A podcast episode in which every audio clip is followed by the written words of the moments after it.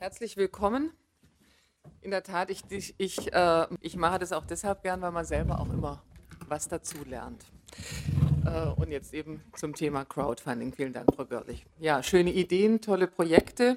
Kein Geld, sie zu verwirklichen. Kann Crowdfunding eine Lösung sein? Die Finanzierung durch viele via Internet. Ähm, ob dem so ist, ob es Chancen gibt, welche Risiken es gibt, äh, darüber diskutieren wir. Sie wurden schon vorgestellt. Äh, deshalb spare ich mir das jetzt nochmal, beziehungsweise sage es nochmal ganz kurz. Wir werden es so machen, dass wir erst einmal mit den einzelnen Diskussionsteilnehmern, dass wir uns erstmal ein bisschen schlau machen über das Thema Crowdfunding allgemein, äh, dann ein bisschen spezieller werden und dann am Schluss äh, selbstverständlich hier das Podium öffnen für die Diskussion mit Ihnen, wo Sie eben auch Fragen stellen können, Kommentare geben können, Anmerkungen, Anregungen, all dieses. Beginnen würde ich gerne mit Frau Teil. Sie ist Kommunikations- und Kulturwissenschaftlerin und wie gesagt arbeitet seit fünf Jahren bei der Crowdfunding-Plattform Startnext. Das ist die größte Crowdfunding-Community im deutschsprachigen Raum. Sie sitzt mir hier zur Rechten.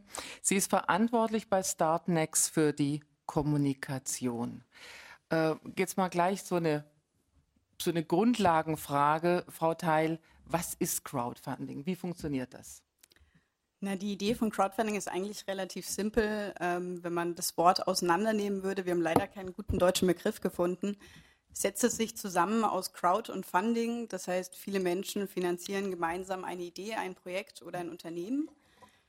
So wäre die simple Definition. Es gibt zwei Besonderheiten bei dem Thema Crowdfunding. Das eine ist, es gibt ein Alles- oder Nichts-Prinzip. Das heißt, ich nehme ein einfaches Beispiel, ich möchte ein Buch schreiben, brauche dafür 10.000 Euro. Wenn ich das Ziel erreiche mit meinen Unterstützern, bekomme ich das Geld. Wenn ich das Ziel nicht erreiche, geht das Geld zurück an die Unterstützer. Wichtiges Prinzip, um Qualität zu sichern auch. Welche, welche Rolle spielt dabei dann so eine Plattform wie die Ihre? Die Plattform ermöglicht erstmal, dass die Kulturschaffenden, die Kreativen oder die Ideenhaber ihre Projekte dort vorstellen können. Das heißt, es ist erstmal eine technische Infrastruktur, um die Projekte einzutragen, die Ideen zu beschreiben und dann die Möglichkeit, darüber ähm, ja, Geld einzusammeln. Das heißt, was auf der Plattform passiert, ist äh, relativ technisch im Hintergrund. Das heißt, da finden sehr viele Transaktionen statt. Das heißt auch quasi dieses Alles- oder Nichts-Prinzip, wenn das Ziel erreicht wird, wird das Geld ausgezahlt. Wenn das Ziel nicht erreicht wird, wird das Geld zurückgebucht. Das heißt, es ist so ein bisschen eine versteckte Bank im Hintergrund, muss man sagen, weil wir mit vielen Finanztransaktionen eigentlich umgehen. Das heißt, wir versuchen, die Technologie abzudecken, damit sich der Initiator komplett auf seine Idee fokussieren kann und sich eigentlich darum gar nicht kümmern muss. Und im Prinzip sind wir als Plattform natürlich auch eine große Bündelung von Ideen. Das heißt, wir haben zum Beispiel auf Startnext immer parallel so 500 Projekte. Das heißt, unsere Community kann immer Ideen entdecken und natürlich quasi, wenn ich auf Startnext komme, um zum Beispiel das Buchprojekt zu unterstützen, gehe ich weiter und unterstütze dann vielleicht das Theaterprojekt. Das heißt, da passieren sehr viele Synergien auf dieser Plattform. Wie finanzieren Sie sich? Ja, wir haben ein bisschen ungewöhnliches Geschäftsmodell auch im Vergleich zu anderen Crowdfunding-Plattformen weltweit. Die meisten finanzieren sich so, dass wenn ein Projekt erfolgreich finanziert wird, nehmen sie so circa 5% Provision. Wir haben uns auf Next entschieden, eine freiwillige Provision zu wählen. Das heißt, jeder Projektinitiator entscheidet selbst, wenn er erfolgreich ist mit seinem Projekt, wie viel er an uns als Plattform gibt. Das heißt, wir haben im Prinzip die, die Freiwilligkeit, die das Crowdfunding in sich trägt, haben wir auch quasi auf unser eigenes Geschäftsmodell angewendet. Das heißt, jeder entscheidet es selbst.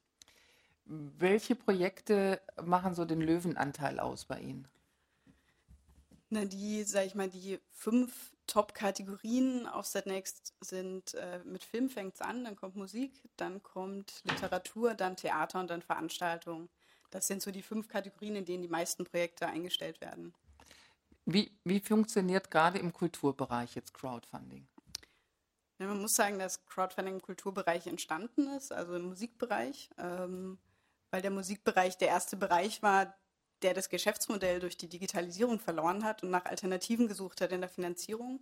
Und dann ist es so nach und nach in andere Kultur-, Kreativbereiche übergeschwappt. Das heißt, das macht schon, sage ich mal, den Löwenanteil aus, die Kulturprojekte. Angefangen von Film, Musik, Theater, Veranstaltungen, Tanz. Wir haben sehr viel Chöre zum Beispiel, auch klassische Musik ist relativ gut vertreten. Das heißt, es zieht sich im Prinzip durch alle Bereiche durch und geht jetzt so langsam auch in die Bereiche, dass, dass sich etablierte Institutionen an das Thema wagen. Also wir haben zum Beispiel sehr viele Kulturinstitutionen aus Frankfurt, wie das Historische Museum Frankfurt, Deutsches Literaturinstitut, Frankfurter Kinowoche, ähm, CEO Berlin als große Fotogalerie in Berlin. Das heißt, das schwappt jetzt auch so ein bisschen aus der freien Szene, wo es eigentlich begonnen hat im Kulturbereich, schwappt es so ein bisschen auch in die etablierte Kulturwelt rein. Also das heißt, dass diese Institutionen melden sich bei Ihnen, um äh, Geld einzusammeln. Richtig. Okay. Also das ist ja genau der Bereich, den wir dann nachher nochmal weiter besprechen werden, nämlich gerade wie ist es mit der öffentlichen Hand und wie ist es mit den privaten kleinen Projekten. Ähm, in diesem Zusammenhang auch nochmal so die Frage, was also ja, salopp gesagt, was brummt denn? Was ist denn wirklich so, dass, äh, wo, wo, schnell viel zusammenkommt? Ähm, das ist gar nicht so, so leicht zu, zu, zu sagen, wo schnell viel zusammenkommt.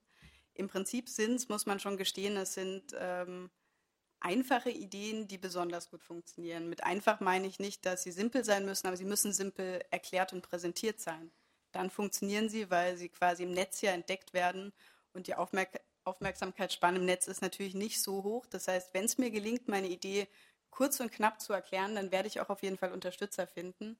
Und das kann sein für, für ein Tanztheater, es kann aber auch sein für irgendwie einen Sachbuch. Also es kann für alles Mögliche sein. Die besten Projekte sind eigentlich die, die sich an eine klare Zielgruppe richten.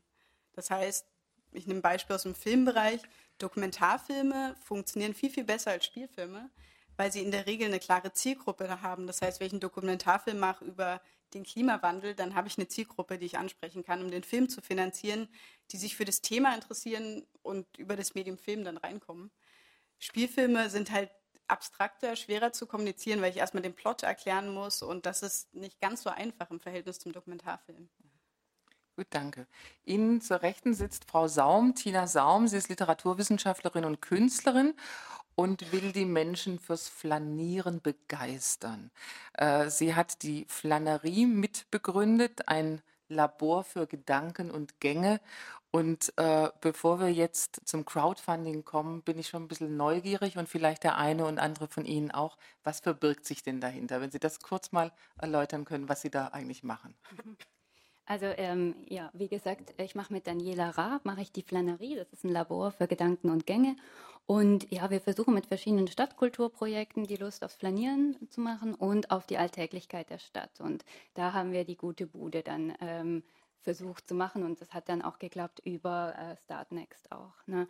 Und äh, mit der guten Bude wollten wir eben die Lust auf die Alltäglichkeit wecken, weil ja, der Kiosk, also das kennen Sie wahrscheinlich alle selbst. Jeder von uns hat seinen Lieblingskiosk um die Ecke. Es ist ein sehr wichtiger, finden wir, ein sehr wichtiger urbaner Alltagsort. Es ist ein Ort, also das hat man selten, dass wirklich ganz verschiedene Leute da zusammenkommen. Und das ist ein Ort, an dem einfach Stadtgeschichten aufbewahrt werden. Also wenn man was über ein Stadtviertel erfahren möchte, dann geht man in seinen Kiosk. Ne? Und ähm, ja, da wollten wir letztendlich auf diesen doch wichtigen Ort aufmerksam machen durch verschiedene Veranstaltungen.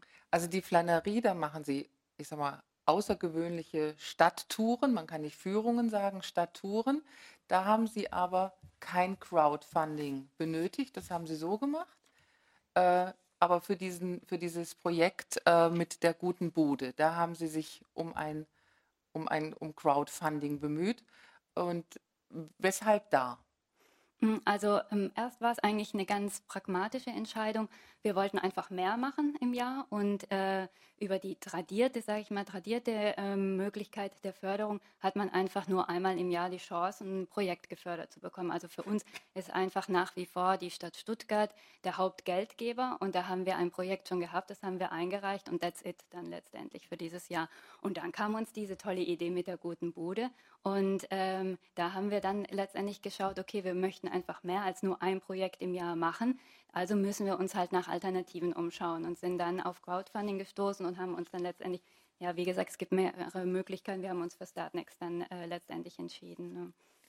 Und ähm, ich sag mal so, es war also dann das war die Entscheidung für Crowdfunding war, weil sie sonst woanders kein, nicht, also kein, kein Geld bekommen haben. Also sie haben sich auch nicht um irgendwie um Sponsoren gekümmert oder es hätte ja vielleicht noch auch andere Möglichkeiten gegeben, mhm. Ähm, mhm. Genau. Ja, also na, da war auch ein bisschen die Lust einfach da, das mal auszuprobieren. Also das war ähm, das ist jetzt auch schon wieder drei, vier Jahre her. Da war das relativ neu noch. Also das haben wir auch gemerkt, als wir dann die Aktion angefangen haben. Wir mussten einfach erstmal ganz viel Vorarbeit leisten. Also wir mussten erzählen, erzählen, erzählen. Ne? Wir mussten auch viel erklären noch. Also wir mussten da sehr viel Energie in Organisation und in Öffentlichkeitsarbeit stecken. Ne? Und so, also auch letztendlich, wie läuft es mit dem finanziellen Weg, wenn ich da was gebe, ja, äh, wo landet das genau? Ne? Und so, und da mussten wir uns erstmal auch ähm, viele Informationen holen, um sie dann auch schnell wieder unter die Leute zu bekommen. Und so, also wir mussten sozusagen nicht nur gute Bude vorstellen, was letztendlich ja, Öffentlichkeitsarbeit gewesen ist, sondern immer gleichzeitig auch, was ist Crowdfunding, was ist Startnext. Ne? Hm. Das passiert ja dann während eines laufend sich fortschreibenden Blogs im Internet, oder wie geht das? Das Vorstellen? Ja. Ja, genau. Oder wir haben halt letztendlich, also da ist man eigentlich sehr frei. Das hat uns auch sehr gut gefallen, weil wir kennen eben über die tradierte Förderung ja, es gibt Antragsformulare über Antragsformulare, es gibt Fristen, das mhm. hat, hat Crowdfunding alles nicht. Wenn, ich, wenn mir eine Idee kommt, ich möchte die umsetzen, dann kann ich einfach loslegen. Und wie ich diese Idee darstelle, das liegt in meiner eigenen Hand. Und das hat uns auch erstmal äh, viel Vergnügen bereitet. Wir haben ein Video gedreht, wir haben, ähm, da gibt es aber Muster auch schon vorgelegt, ne, dass man kurz einfach seine Idee vorstellt. Mhm. Aber letztendlich, wie man mit den Leuten kommuniziert, ist auch viel in der eigenen Hand. Also wir haben dann eben auch viel gemacht, indem wir den Leuten Mails geschickt haben. Ne? Also unserer Community oder was du auch gesagt hast, das war bei Gute Bude eben auch so. Das ist eine Veranstaltungsreihe gewesen mit verschiedenen Stuttgarter Kiosken. Wir haben für jede Veranstaltung wieder einen neuen Kiosk gewählt in einem anderen Stadtteil. Das heißt, wir haben immer klare Zielgruppen gehabt. Ne? Wir wussten, okay, die Fotoausstellung mit dem Kiosk im Stuttgarter Süden, da versuchen wir die Leute im Stuttgarter Kiosk ähm, Entschuldigung, im Stuttgarter Süden dafür zu generieren und sagen, hey, schaut doch mal bitte auf unserer Internetseite, da gibt es den Link zu Startnext, wir haben da eine tolle neue Sache, wollt ihr die nicht unterstützen? Ne? Weil eben, wenn man die dann unterstützt, dann, äh, was ja auch schon gesagt worden ist, kann man sich dann das letztendlich an, in seinen Terminkalender eintragen und sagen, hey, das habe ich doch unterstützt, ne? dann lasse ich, äh, lass ich mir den Tag frei und da besuche ich doch die gute Bude in meinem Stadtteil. Ne? So. Hm. Und Sie leisten, Theil, Sie leisten quasi als Startnext Starthilfe auch insofern, dass Sie dann den, die kommen, also den, die auch beraten und sagen, wie sie das am besten anfangen sollen. Na, wir versuchen das so gut wie möglich zu machen, ja. ja das heißt, okay. wir geben immer so individuelles Feedback zu den Projekten, wenn es gewollt ist oder wenn es notwendig ist. Manche sind auch so gut vorbereitet, die schalten wir einfach noch frei, aber im Prinzip läuft der Prozess so, dass wir jedes Projekt anschauen, bevor wir es freischalten auf Startnext. Und dann versuchen wir natürlich so gut wie möglich zu helfen, weil unser Ziel ist natürlich, dass die Projekte erfolgreich werden, klar. Gut, danke. Was uns auch noch ganz kurz, das wollte ich noch kurz sagen, weil das war eigentlich für uns eins das, das Wichtigste, das mal auszuprobieren, was man eben so in der staatlichen mm, oder kommunalen Förderung nicht so kennt, was ich aber wirklich sehr, sehr wichtig finde oder auch interessant für unsere Zeit, ist der Entwicklungscharakter. Also man kann einfach die Prozesse, die ein Projekt hat, jedes Projekt hat, einfach sichtbar machen. Und das hat uns sehr, sehr gut gefallen. Ne? Also man kann einfach mal sagen, was steckt dahinter. Das ist ein ganz neues Verhältnis, was sich da auftut. Das ist nicht so, dass man, wie man es eigentlich so konventionell kennt, man geht mit seinem Ergebnis raus und sagt, man hat seine Veranstaltung, wer interessiert sich dafür, kann kommen. Und dann ist eigentlich das Verhältnis klar, ich bin der aktive Akteur als Kulturschaffender in dem Moment und der Zuschauer, der kommt, ist er in diesem Verhältnis gesehen passiv, der passive Part? Nein, da ist es anders, ne, letztendlich. Und das fanden wir eigentlich ganz gut, dass wir auch zeigen konnten, ja, was gehört denn da alles dazu? Eben Öffentlichkeitsarbeit, Organisation, Ideenentwicklung und bis zu einer ent gewissen Entwicklungsphase konnten die Leute auch ihre Ideen mit reinbringen. Und dieses Wechselspiel finde ich interessant, eben auch für unsere Zeit, dass es dieses Verhältnis, ich als Kulturschaffender und die Leute, die sozusagen meine kulturellen Veranstaltungen besuchen, dass das einfach nochmal anders gedacht und gestaltet wird. Mhm. Mhm. Gut, danke. Ganz links außen sitzt Dr. Monika Mokre. Sie ist Politik- und Kommunikationswissenschaftlerin von der Österreichischen Akademie der, äh, Akademie der Wissenschaften und ist dort am Institut für Kulturwissenschaften und Theatergeschichte.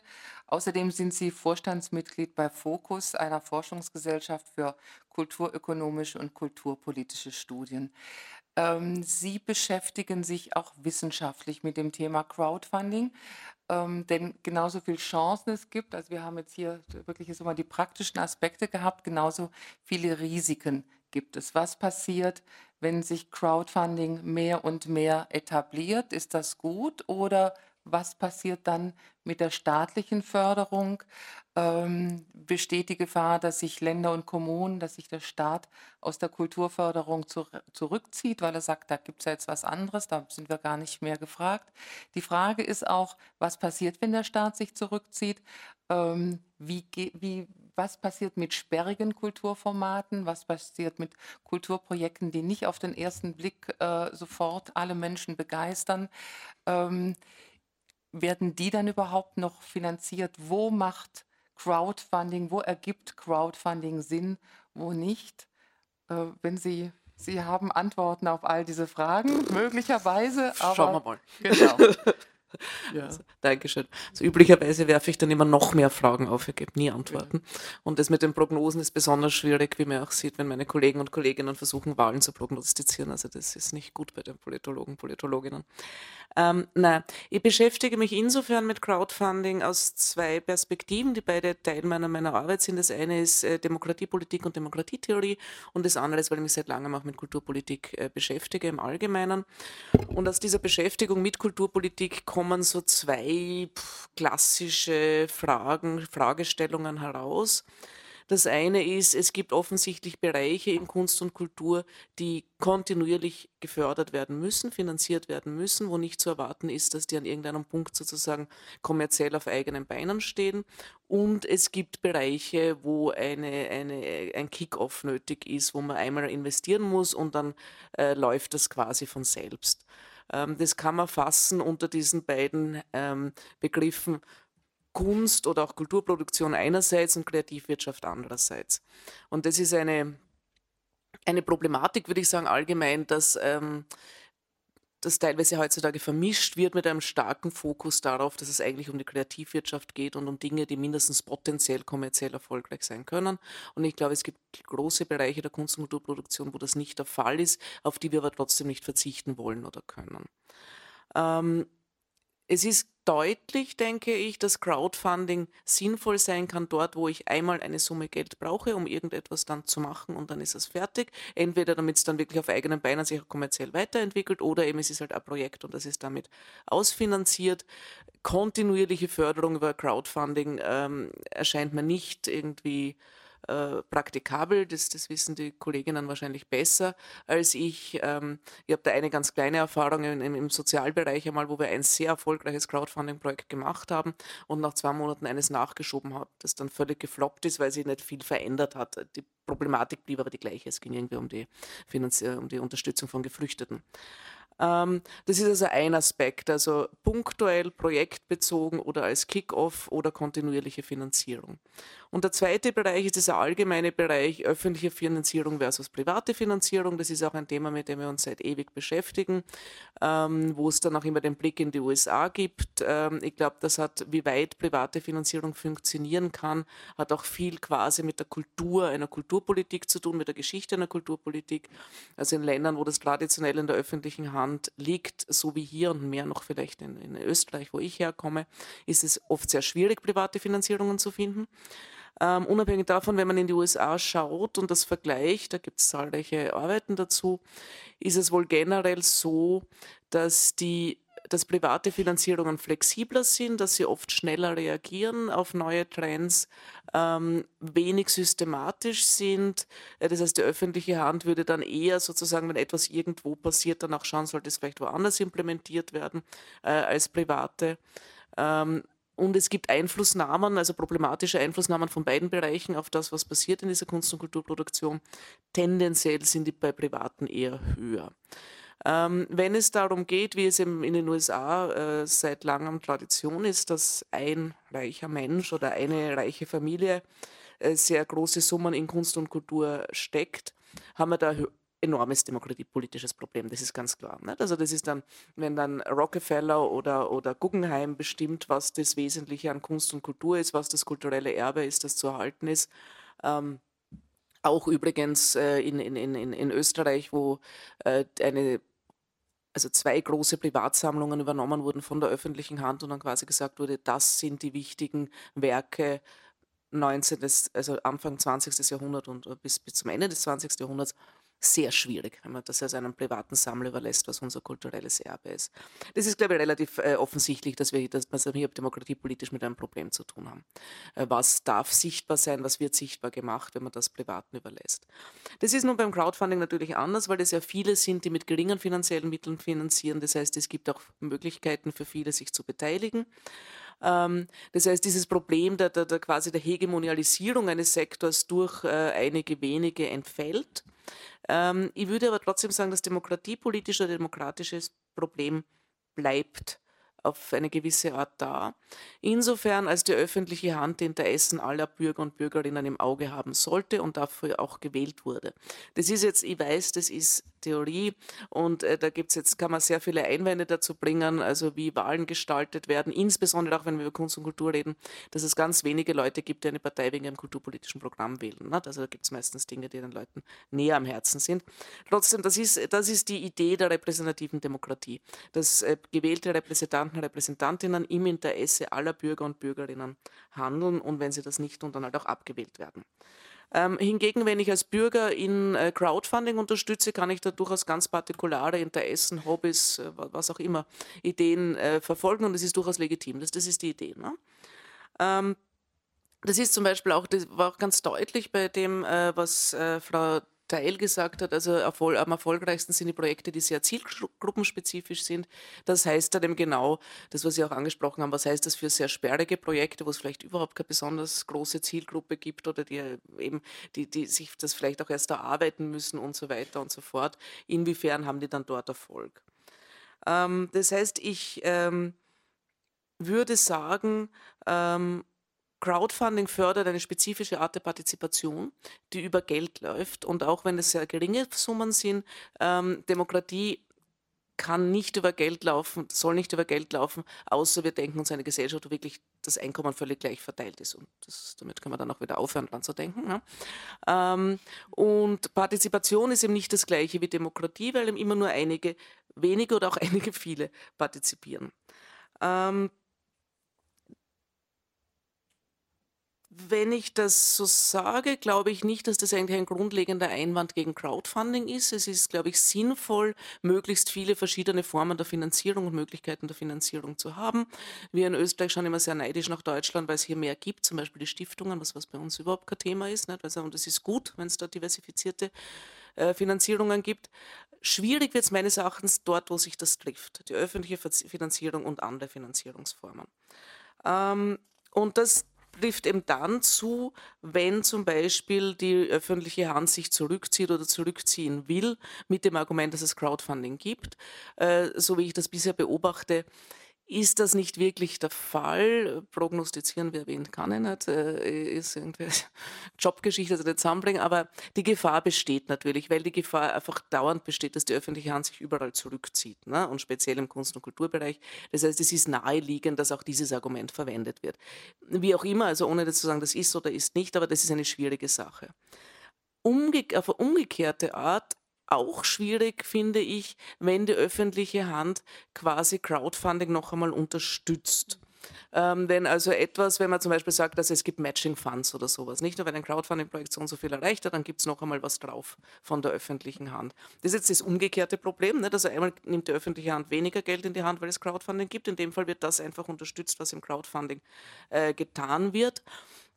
Dafür spricht aber auch nicht viel aus demokratiepolitischer Sicht, weil damit eben die öffentliche Hand wiederum auf das reagiert, was nicht die Mehrheit der Bürger und Bürgerinnen unterstützt, sondern das, was eben die unterstützen, die sich das leisten können und wollen.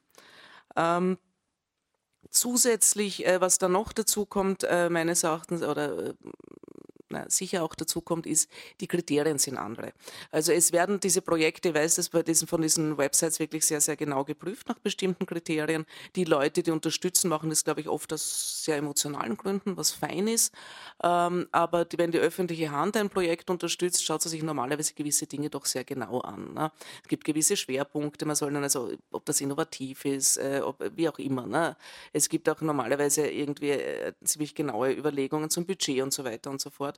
Und wenn man einfach das unterstützt, was eben die, die da finanzieren, unterstützen, entfällt diese Art der Kontrolle.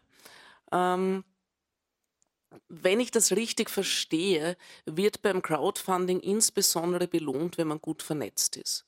Und auch das ist, äh, ich sage das wertneutral, ne? aber auch das ist eben wirklich die, die Frage, ob das das ist, was die öffentliche Hand am meisten interessiert, wie gut vernetzt Projektbetreiber und ProjektbetreiberInnen sind. Ähm, kurzer Einschub noch dazu, eine andere Sache, die, glaube ich, beim Crowdfunding auch belohnt wird, ist eben, also Sie, Sie haben das auch gesagt, das ist sehr, sehr viel Arbeit, ich weiß das, das gehört sehr, sehr viel dazu. Das ist natürlich auch die Frage, wo diese Arbeit sozusagen abgeht, ob die dann bei, bei der Projektbearbeitung abgeht. Ähm, und auch, das ist ja generell, ich, ich denke generell heutzutage, dass gerade Künstlern, Künstlerinnen und Kulturschaffenden sehr, sehr viel zugemutet wird, ab, also abgesehen von ihrem Kerngeschäft. Kunst zu machen oder so. Also ich habe in einem sehr positiven Artikel über, über Crowdfunding jetzt gelesen, bevor ich gekommen bin. Das war sehr positiv gemeint. Musiker werden zu Marketing-Experten, Autoren zu Verlegern, Filmregisseure zu Produzenten. Fein. Wollen wir das? Ähm, nur als Frage. Ähm, wollen wir das insbesondere mit Unterstützung der öffentlichen Hand.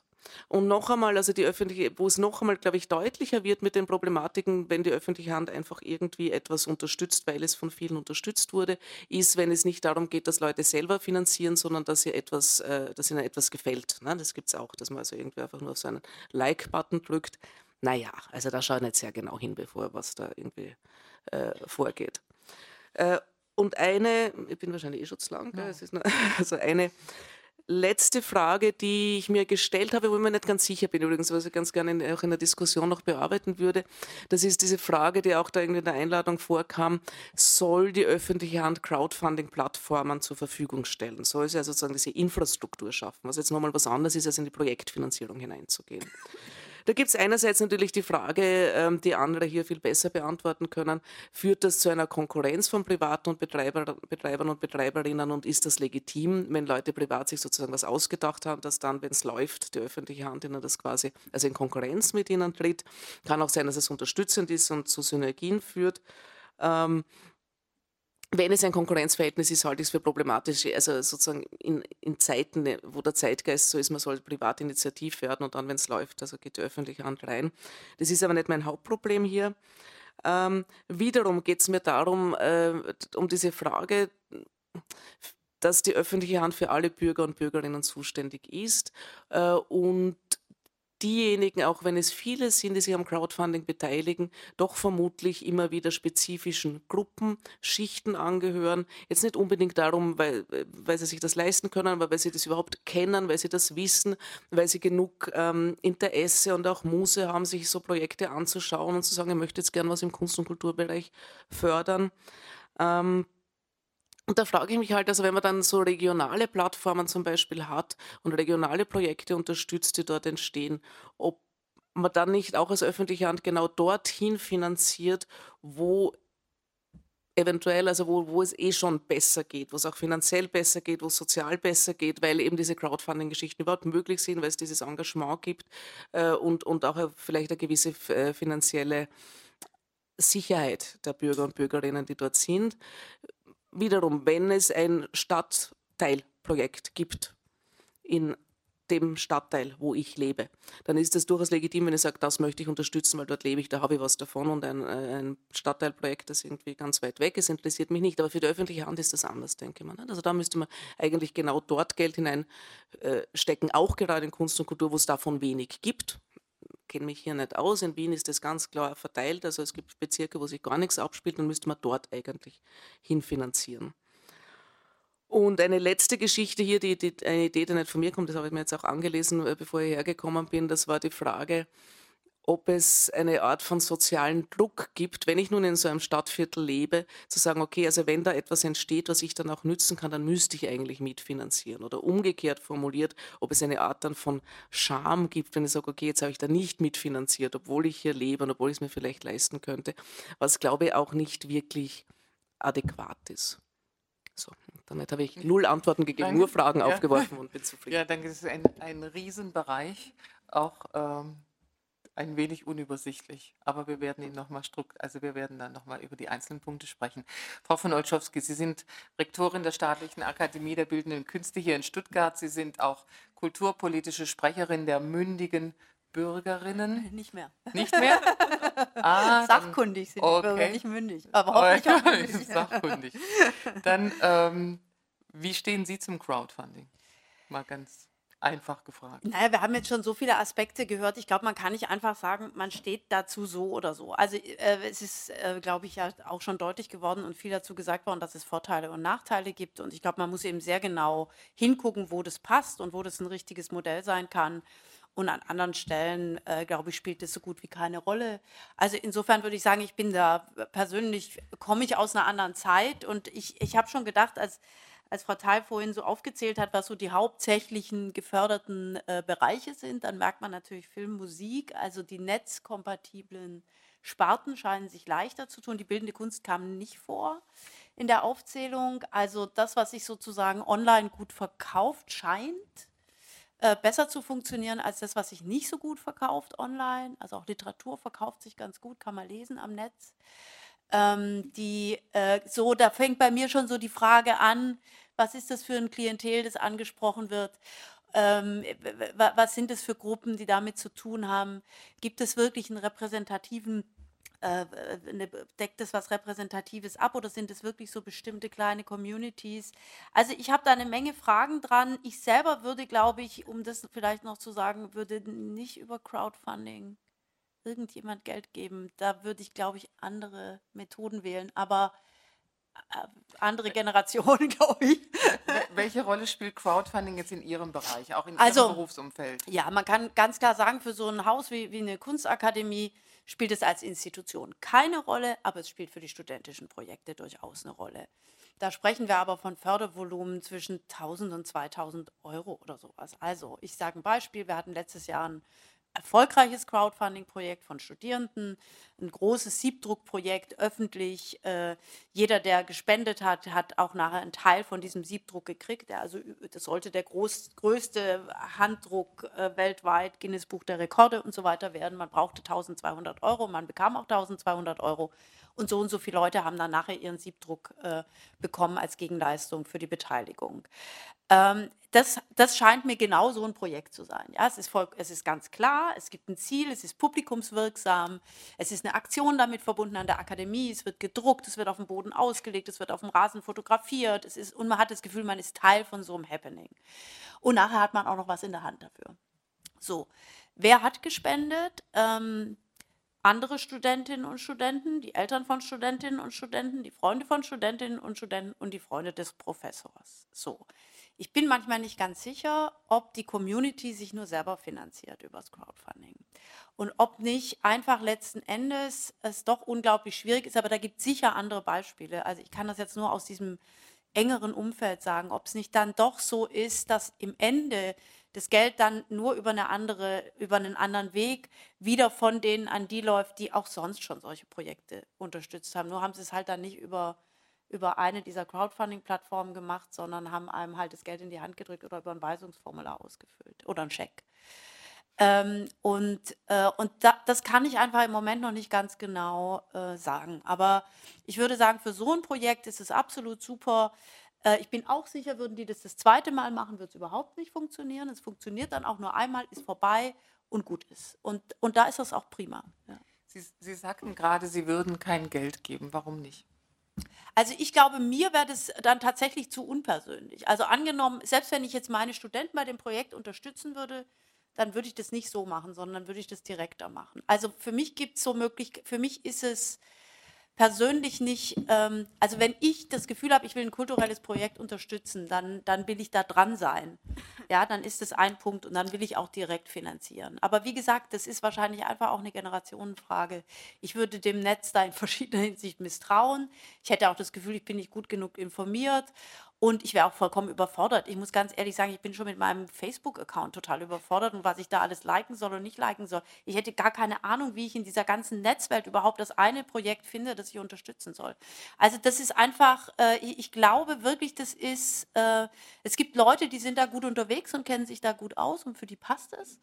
Äh, ich persönlich jetzt, das muss ich einfach zugeben, bin, gehöre da nicht dazu, beobachte das aber mit Interesse und würde meine Studenten immer unterstützen, den Weg zu wählen. Ja. Frau Teil hat vorher gesagt, dass eben auch öffentliche Institutionen sich ja. auch schon über ja. ne, an, an Sie ja. Könnten Sie sich das für Ihre Institution vorstellen? Nee, habe ich mir auch gerade überlegt, aber tatsächlich nicht, und zwar aus Prinzip nicht. Ähm, ich bin einfach ähm, äh, der Meinung, ich hatte das vorhin schon mal ganz kurz im Vorgespräch gesagt, ich, ich, beobachte eine gewisse Entwicklung grundsätzlich in der Kulturfinanzierung. Und das ist ganz egal, ob das Crowdfunding ist oder auch die öffentliche Hand oder Sponsoring oder Stiften, Stiftungen oder was auch immer. Und zwar die Projektförderung. Es ist eine unglaubliche Stärkung in den letzten Jahren erfolgt der Projektförderung. Das hat, dafür spricht auch vieles. Was ein Problem ist, ist die institutionelle Förderung. Das heißt, wir werden irgendwann an den Punkt kommen, wo wir ganz viele Projekte haben, aber keine Institutionen mehr, die in der Lage sind, diese Projekte am Ende zu Ende auszuführen. Also, es ist heute so, wenn die Studentinnen und Studenten der Akademie für ein Projekt Geld brauchen, ob bei der Stadt, ob bei einer der Stiftungen in der Stadt, ob beim Crowdfunding, beim, wie gesagt, Kulturamt, beim Land, dann gibt es Innovationsfonds, Stiftungen, die überhaupt nur Künstlerinnen und Künstler unterstützen, äh, äh, Sponsoren, die sagen, also sie kriegen das Geld, Frau aber nur wenn es direkt an die Studenten geht und kein einziger Euro bei ihnen in der Institution hängen bleibt. So, wenn ich Geld brauche, für was, dann kriege ich das nicht. Ich komme weder an den Innovationsfonds, das und das und das und das, nur wenn ich sozusagen direkt an die Künstler gebe. Und das heißt, das, was eine Zeit lang viel zu wenig war, die direkte Förderung von Künstlerinnen und Künstlern, welcher Sparten auch immer, hat sich mittlerweile verschoben. Und ich finde, dass das nicht sein kann. Also ich sehe einfach ein großes Problem mittlerweile bei den Institutionen und ich bin nicht dafür, riesige Schiffe aufzubauen und ich finde, man muss sehr genau prüfen, welche Institution noch zeitgemäß ist und nicht. Und ich bin auch nicht dafür, dass alles so bleibt, wie es ist. Aber ich kann einfach sagen, wenn eine Akademie als Akademie nicht mehr arbeiten kann und nicht mehr von der öffentlichen Hand in der Basisfinanzierung getragen wird, dann wird es auch keine Studenten mehr geben, die Anträge stellen können für Projektförderung. Das ist ganz einfach. Und deswegen würde ich, glaube ich, sagen wollen, dass ich, ähm, das klingt jetzt ein bisschen extrem, aber deswegen sitzen wir auch hier, um ein paar extreme Positionen auszutauschen und nicht nur in der Mitte zusammenzukommen, dass ich die öffentliche Hand schon auch in der Verantwortung sehe. Und äh, natürlich versuchen wir andere Mittel zusätzlich zu kriegen. Aber ich finde, die öffentliche Hand hat eine Verantwortung und der muss ja auch gerecht werden. Und es nützt mir ehrlich gesagt gar nicht so viel. Ich wundere mich, dass die Institutionen das machen, weil für mein Haus, dann würde ich über Crowdfunding vielleicht mal 5000 Euro für ein Projekt kriegen. Und dann ist das Projekt vorbei. Was mache ich denn dann? Dann sind ja die 5000 Euro eh schon wieder weg.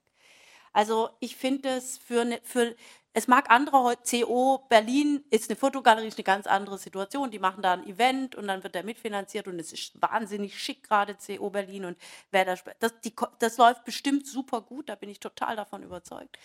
Aber es gibt eine Basis und zum Beispiel eine Hochschule hat, hat Crowdfunding-Finanzierung in der Basisfinanzierung, finde ich, nichts verloren. Das, da würde ich einfach andere Kriterien ansetzen. Da gilt das, was Sie gesagt haben, unabhängig, äh, demokratisch. Die öffentliche Hand ist auch Kontrollgremium, das muss man einfach sehen.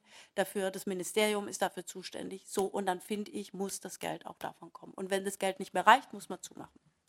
Lassen Sie uns gerade mal in der, in der, in der großen Runde, die hier um, auf dem Podium sitzt, das nochmal auseinanderfieseln. Ähm, die Vorteile der öffentlichen Finanzierung liegen auf der Hand, nämlich, wie gesagt, äh, unabhängig, äh, regelmäßig, konstant, konstant ja. Verbindlich. So, ja. ist denn ähm, im, im Vergleich dazu, wo sind die Vorteile des Crowdfundings, dass die ja letztlich Projekte, dass man da Projekte finanziert bekommt, die man möglicherweise eben durch die öffentliche Hand, so wie das mhm. bei der Frau Saum war, nicht finanziert bekommt. Also es ist kein Entweder-Oder, sondern es ist im Prinzip etwas Additives. Ja, ja, also ich würde, das so, ich würde das so sehen. Ich denke, Crowdfunding ist schnell, wie Sie gesagt, Kick-off, äh, so zielorientiert. So, damit kann man ganz schnell was in Bewegung bringen. Und das ist, glaube ich, auch gut. Also das ist total in Ordnung. Ich erinnere mich an die Diskussion, die wir in den 1980er Jahren über das Kultursponsoring geführt haben. Es war ex exakt das Gleiche, ja, auch wenn es noch mal ein bisschen andere äh, Tendenzen angenommen hat. Auch da hat man schon gesagt, wenn jetzt die öffentliche Hand sich aus allem zurückzieht und wenn das Sponsoring Einfluss nimmt und wenn alles ist gleichzeitig passiert und so eingetreten, aber wir leben trotzdem noch in einer ganz guten, äh, also die Welt ist nicht untergegangen und die Kultureinrichtungen gibt es noch und wir arbeiten ganz gut. Also ich glaube, es ist eine neue Form eines privaten Sponsorings über neue Mittel, für eine spontane, schnelle Zueignung und Zuneigung. Und, äh, und dann passiert was und dann ist es vorbei und so. Mir ist wirklich dieser Begriff, den ich vorhin noch so eingeworfen habe, Verbindlichkeit wichtig, weil Crowdfunding ist nicht verbindlich. Ja, sie interessieren sich heute für das und morgen für das, heute das Projekt Sozial, Kultur, hm, also alles, was einem gerade so hochpoppt, da kann man sich engagieren. Die öffentliche Hand muss sich anders festlegen und ist anders verbindlich. Und, und es ist wichtig, dass beides möglich ist. Darf ich kurz? Ja. Ähm, nein, ich wollte nur darauf hinweisen, ich glaube, wir sprechen davon, was die öffentliche Hand tun sollte, eher als was sie tut. Also das ist so ein bisschen ein Problem. Nicht? Also dass ich, ich teile das völlig und zugleich stimme ich Ihnen aber auch völlig zu, dass auch bei der öffentlichen Hand diese Verbindlichkeit abnimmt, nicht durch diese Projektförderungen. Ähm, aber eben, und das, da bin ich ganz bei Ihnen, ich halte es für ganz, ganz wichtig und wir haben das auch bei diversen privaten Finanzierungen gesehen, also eben, dass die dann halt abbrechen, wenn es dem Unternehmen nicht mehr so gut geht. Ne? Mit, der, äh, mit der Finanz- und Wirtschaftskrise sind, ist da mhm. ganz viel einfach ganz schnell weg gewesen. Und ich vermute, dass beim Crowdfunding also finanzielle Motive vielleicht eine geringere Rolle spielen, aber dann halt auch was gerade, also eben hip ist oder modern ist, wofür sich viele Leute interessieren, ebenso, dass man diese Art der Zuverlässigkeit, der, der, Zuverlässig, ja, der Zuverlässigkeit und Verbindlichkeit nur von der öffentlichen Hand erwarten kann und erwarten muss. Frau Teil, teilen Sie das Plädoyer dieser Seite für die öffentliche Finanzierung? ganz ich verstehe die Diskussion nicht so richtig. Also muss ich sagen, wir sind nie angetreten, auch mit dem Thema Crowdfunding und Start Next, um irgendwie die öffentliche Finanzierung zu ersetzen. Das war nie die Idee und ich glaube, die Diskussion oder die Frage stellt sich gar nicht, weil die Summen zu klein sind. Noch. Noch zu klein sind, in Ordnung. Ich sehe da auch noch mehr, was da, da drin steckt. Ähm, wir sind angetreten eigentlich quasi, um eine Finanzierungsmöglichkeit zu schaffen, wo es keine Gatekeeper gibt. Das heißt, wo die Bürger, wo das Publikum mal entscheiden darf, was finanziert wird und was nicht und welche Ideen entstehen können, welche nicht. Man muss schon sagen, dass die Zugangschancen für viele Kulturschaffende, kreative Unternehmer zu Geld nicht immer da sind. Das heißt, es ist aus meiner Sicht unbedingt notwendig, hier eine weitere Säule in der Finanzierung zu schaffen, um Ideen zumindest starten zu können, also anfangen zu können, weil viele auch junge Kulturschaffende haben einfach keinen Zugang zur Projektförderung. Das heißt, das war das erste Ziel. Das heißt, wir finanzieren aktuell keine Institutionen, werden sie, glaube ich, auch nie finanzieren können, weil es Aufgabe der öffentlichen Hand ist aus, steht außer Frage. Aber ich glaube, Crowdfunding leistet noch so ein paar andere Sachen, die unglaublich wichtig sind. Das eine ist Transparenz, dass es erstmal zeigt, was Kultur kostet, was Ideen kosten in der Umsetzung. Das passiert ja bisher nicht. Dann dazu kommt, dass wir eine Zielgruppe erreichen, die viele Kulturinstitutionen schon lange nicht mehr erreichen mit dem Thema Crowdfunding. Das heißt, wir haben eine sehr junge Unterstützergruppe. Die meisten liegen so zwischen 20 und 40. Und man sagt ihnen ja immer nach, sie würden für Kultur nicht zahlen, bei uns zahlen sie für Kultur. Das heißt, für Kulturinstitutionen ist das eine wahnsinnig interessante Zielgruppe. Ähm, und das ist der Grund, warum sich Institutionen an uns wenden, weil sie die verlieren gerade. Das heißt, ich bin auch der Überzeugung, dass das Thema Freundeskreise von Kulturinstitutionen, da haben sie einfach ein großes Problem, weil die nicht nachwachsen, weil meine Generation sich zum Beispiel nicht mehr an Institutionen bindet, sondern wir binden uns vielleicht an Projekte. Das heißt, wir unterstützen hier mal ein Projekt, die Verbindlichkeit nimmt ab, stimme ich zu. Aber das ist nun so, das kann man halt nehmen und man muss darauf reagieren und es mitgestalten, weil es wird passieren in jedem Fall. Das heißt, Crowdfunding ist für mich so ein bisschen auch eine Digitalisierung von, von Förder- und Freundeskreisen. Und für mich ist es einfach eine bürgerschaftliche Finanzierung von Kultur. Und die ist aus meiner Sicht total sinnvoll und notwendig und immer begrüßenswert, dass Bürger sich für Kultur engagieren. Ähm, das heißt, ich sehe da auch für die Zukunft ganz, ganz viel, was da noch drin steckt. Und ich glaube, dass man, also das geht bei dem Thema, und das darf man nicht außen vor lassen, gar nicht so oft um Finanzierung. Es geht nicht unbedingt ums Geld. Weil Geld kann man, glaube ich, einfacher bekommen, wenn man zu einer Bank geht, zum Beispiel für manche Ideen. Es geht darum, dass 5000 Menschen sich für eine Idee engagieren und dort Geld geben. Das ist der große Unterschied, weil die gehen raus, die kommunizieren darüber, die kommen dann dorthin. Es geht im Prinzip ums Publikum, um, um die Partizipation, auch wenn es keine Demokratie ist, weil es an Geld gekoppelt ist. Aber es geht darum, dass die Menschen mitmachen, was mitgestalten können. Genau das, was du vorhin gesagt hast. Und das deswegen machen die Leute eigentlich mit. Für sie ist es, glaube ich, einfach. Sie haben den Zugang zur Kultur und können natürlich auf anderen Wegen Kulturschaffende unterstützen. Die meisten, die bei uns unterstützen, haben diesen Zugang zur Kultur ja gar nicht, weil sie nicht dort in dieser Blase drinstecken. Das heißt, die freuen sich extrem, mein Filmprojekt zu unterstützen und sich irgendwie auch mit, mit 20 oder 50 Euro beteiligen zu können und so einen Blick hinter die Kulissen zu bekommen. Äh, da stecken ganz, ganz viele andere Sachen drin, die gar nicht so viel mit Geld zu tun haben. Das bringt mich jetzt zu dieser Frage. Sie hatten das ja auch schon auch angerissen in Ihrem kleinen Vortrag. Ist Partizipation wirklich kein demokratischer Prozess? Nein, so, so ist es nicht gemeint. Ja. Nein, ähm, Partizipation ist, ist natürlich ein Teil von Demokratie ähm, auf einem sehr niedrigen Level. Ähm, also zu Wahlen gehen oder sowas. Nicht? Und auch da in der liberalen Demokratie sagen wir, okay, also das ist meine eigene Entscheidung, ob ich, nicht, ob ich hingehe oder nicht. Aber wenn niemand partizipiert, ist mindestens auf diesem Level oder sehr wenige haben ein Problem mit der Demokratie. Ne? Aber Demokratie und Partizipation bedeutet eben tatsächlich, dass potenziell jeder und jede partizipieren kann. Ähm, das ist doch diese, aber hier der Fall. Naja, es, es, es hilft nichts, es ist an Geld gekoppelt. Und ich bin der Meinung, auch wenn die Summen klein sind, aber das ist eine Geschichte. Also wir haben schon, in Wirklichkeit haben wir schon bei den Wahlen das Problem, dass es, eine, äh, dass es eine Frage der Bildung oder der politischen Bildung ist, wie weit sich die Leute sich dafür interessieren. Also das ist eine Schwierigkeit jeder Demokratie. Ne?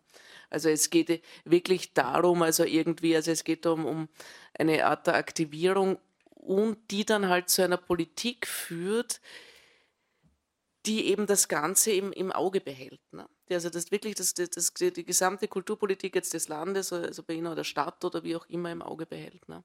Wenn ich das mal kurz von einem anderen Hecke angehen kann, es gab einen, einen furchtbar gescheiterten Versuch der Finanzierung von so ähm, äh, ja, Netzkultur hieß das in Wien, in einem Prozess, wo die Leute, die dort Fördermittel bekommen, selbst entscheiden sollten, wie die verteilt werden. Ne? Katastrophe aus unterschiedlichen Gründen. Aber ein Problem war auch immer, und ich habe das mit den äh, Kolleginnen und Kollegen oft diskutiert, gesagt, das ist nicht demokratisch, wenn ihr euch gegenseitiges Geld zuschiebt. Demokratisch ist, wenn alle Bürger und Bürgerinnen damit entscheiden können. Und das, das bleibt für mich. Nicht? Und sie entscheiden indirekt, in einer repräsentativen Demokratie bin ich auch nicht der Meinung, dass man die Menschen dauernd zu irgendwas abstimmen lassen soll. Ne? das ist der Weg, denke ich mal. Und wenn, also das, das ist grundsätzlich einmal also diese, die Einbeziehung des gesamten Volkes wie auch immer. Das ist natürlich, äh, also es bringt uns schon zu dieser Frage, was ist förderungswürdig und was nicht. Also wir haben ja bei der öffentlichen Förderung im Prinzip die repräsentative Demokratie, das heißt andere bestimmen, was förderungswürdig ist und was nicht. Äh, und es bringt mich jetzt weiter auch zu den Qualitätsmaßstäben, die man anlegt und die man eben auch bei solchen Projekten anlegt. Ähm, wie sieht es damit aus? Frau Saum oder Frau, Frau Teil? Also ich kann vielleicht einfach ja. nur kurz aus ja. der Erfahrung noch ähm, erzählen, wie ich vorhin kurz angedeutet habe. Wir haben in dem Jahr zwei Projekte gehabt und wir haben uns bewusst dafür entschieden, die gute Bude über äh, Startnext zu finanzieren und nicht das andere Projekt. Weil das andere Projekt war in dem im Vergleich eher ein sperrigeres Projekt. Es äh, war eine Forschungsreihe. Wir haben verschiedene Künstler und Wissenschaftler zusammengebracht.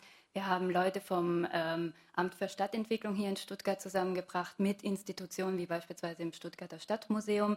So und da dachten wir, das ist letztendlich auf dem Amt, auf dem Stuttgarter Kulturamt besser aufgehoben, weil von denen erwarte ich das auch, dass sie sozusagen den Weitblick haben über die Stuttgarter Stadtkultur, dass sie nicht nur sehen von wegen, ach, die Idee gefällt uns, wie bei Gute Bude beispielsweise, sondern darüber hinaus eben auch sehen, ah ja, die wollen und haben sie letztendlich auch mit verschiedenen Leuten, Institutionen, Vereinen zusammengearbeitet. Die haben sozusagen nicht nur ihre Idee verwirklicht oder wollen nicht nur ihre Idee verwirklichen, sondern geben sozusagen der Stadtkultur hier auch eine Chance, sich weiter zu vernetzen. Also wir haben hier Leute zusammengebracht, die haben davor nie zusammengearbeitet. Ne? Und durch, durch diese Forschungsreihe kamen sie zusammen, haben nicht also sozusagen auch über unsere Forschungsreihe hinaus sind dann Zusammenarbeiten entstanden. Und das erwarte ich letztendlich dann aber auch von, von einem städtischen Amt, ne, dass, dass solche Qualitätsmaßstäbe eben erkannt werden und die dann auch gefördert werden.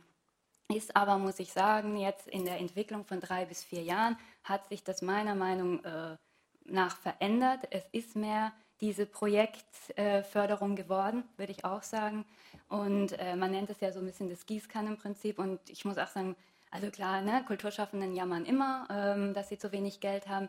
Aber so von der Entwicklung her ist es schon so, dass man plötzlich einfach weniger bekommt, weil jetzt geht es plötzlich mehr um Quantität als um Qualität würde ich jetzt nicht so weit gehen, ne, da lehne ich mich nicht so weit aus dem Fenster, aber dass eben zahlreiche Projekte gefördert werden, noch ein Projekt und noch ein Projekt, die aber dann mit kleinsten Summen mhm. losziehen müssen und das wird peinlich dann irgendwann mal. Ich kann nicht mit, mit einem gewissen Projekt, das einfach so viel kostet, mit 3500 Euro starten. Da lacht man lacht man äh, letztendlich die Leute aus, wenn man versucht, und man braucht ja dann auch weitere Fördergelder, weil mit 3500 Euro, was kann ich da machen? Ich kann eineinhalb Leute Honorar bezahlen.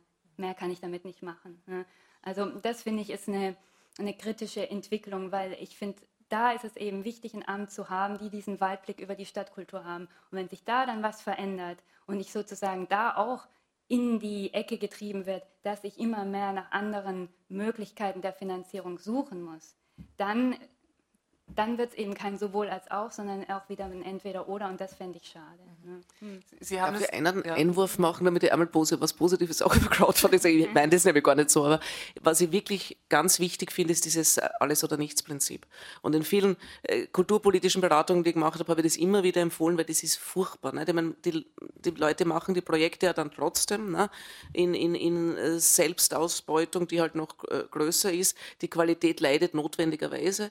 Also das finde ich wirklich ein ganz wichtiges Prinzip, das man viel breiter, finde ich, anwenden sollte. Mhm.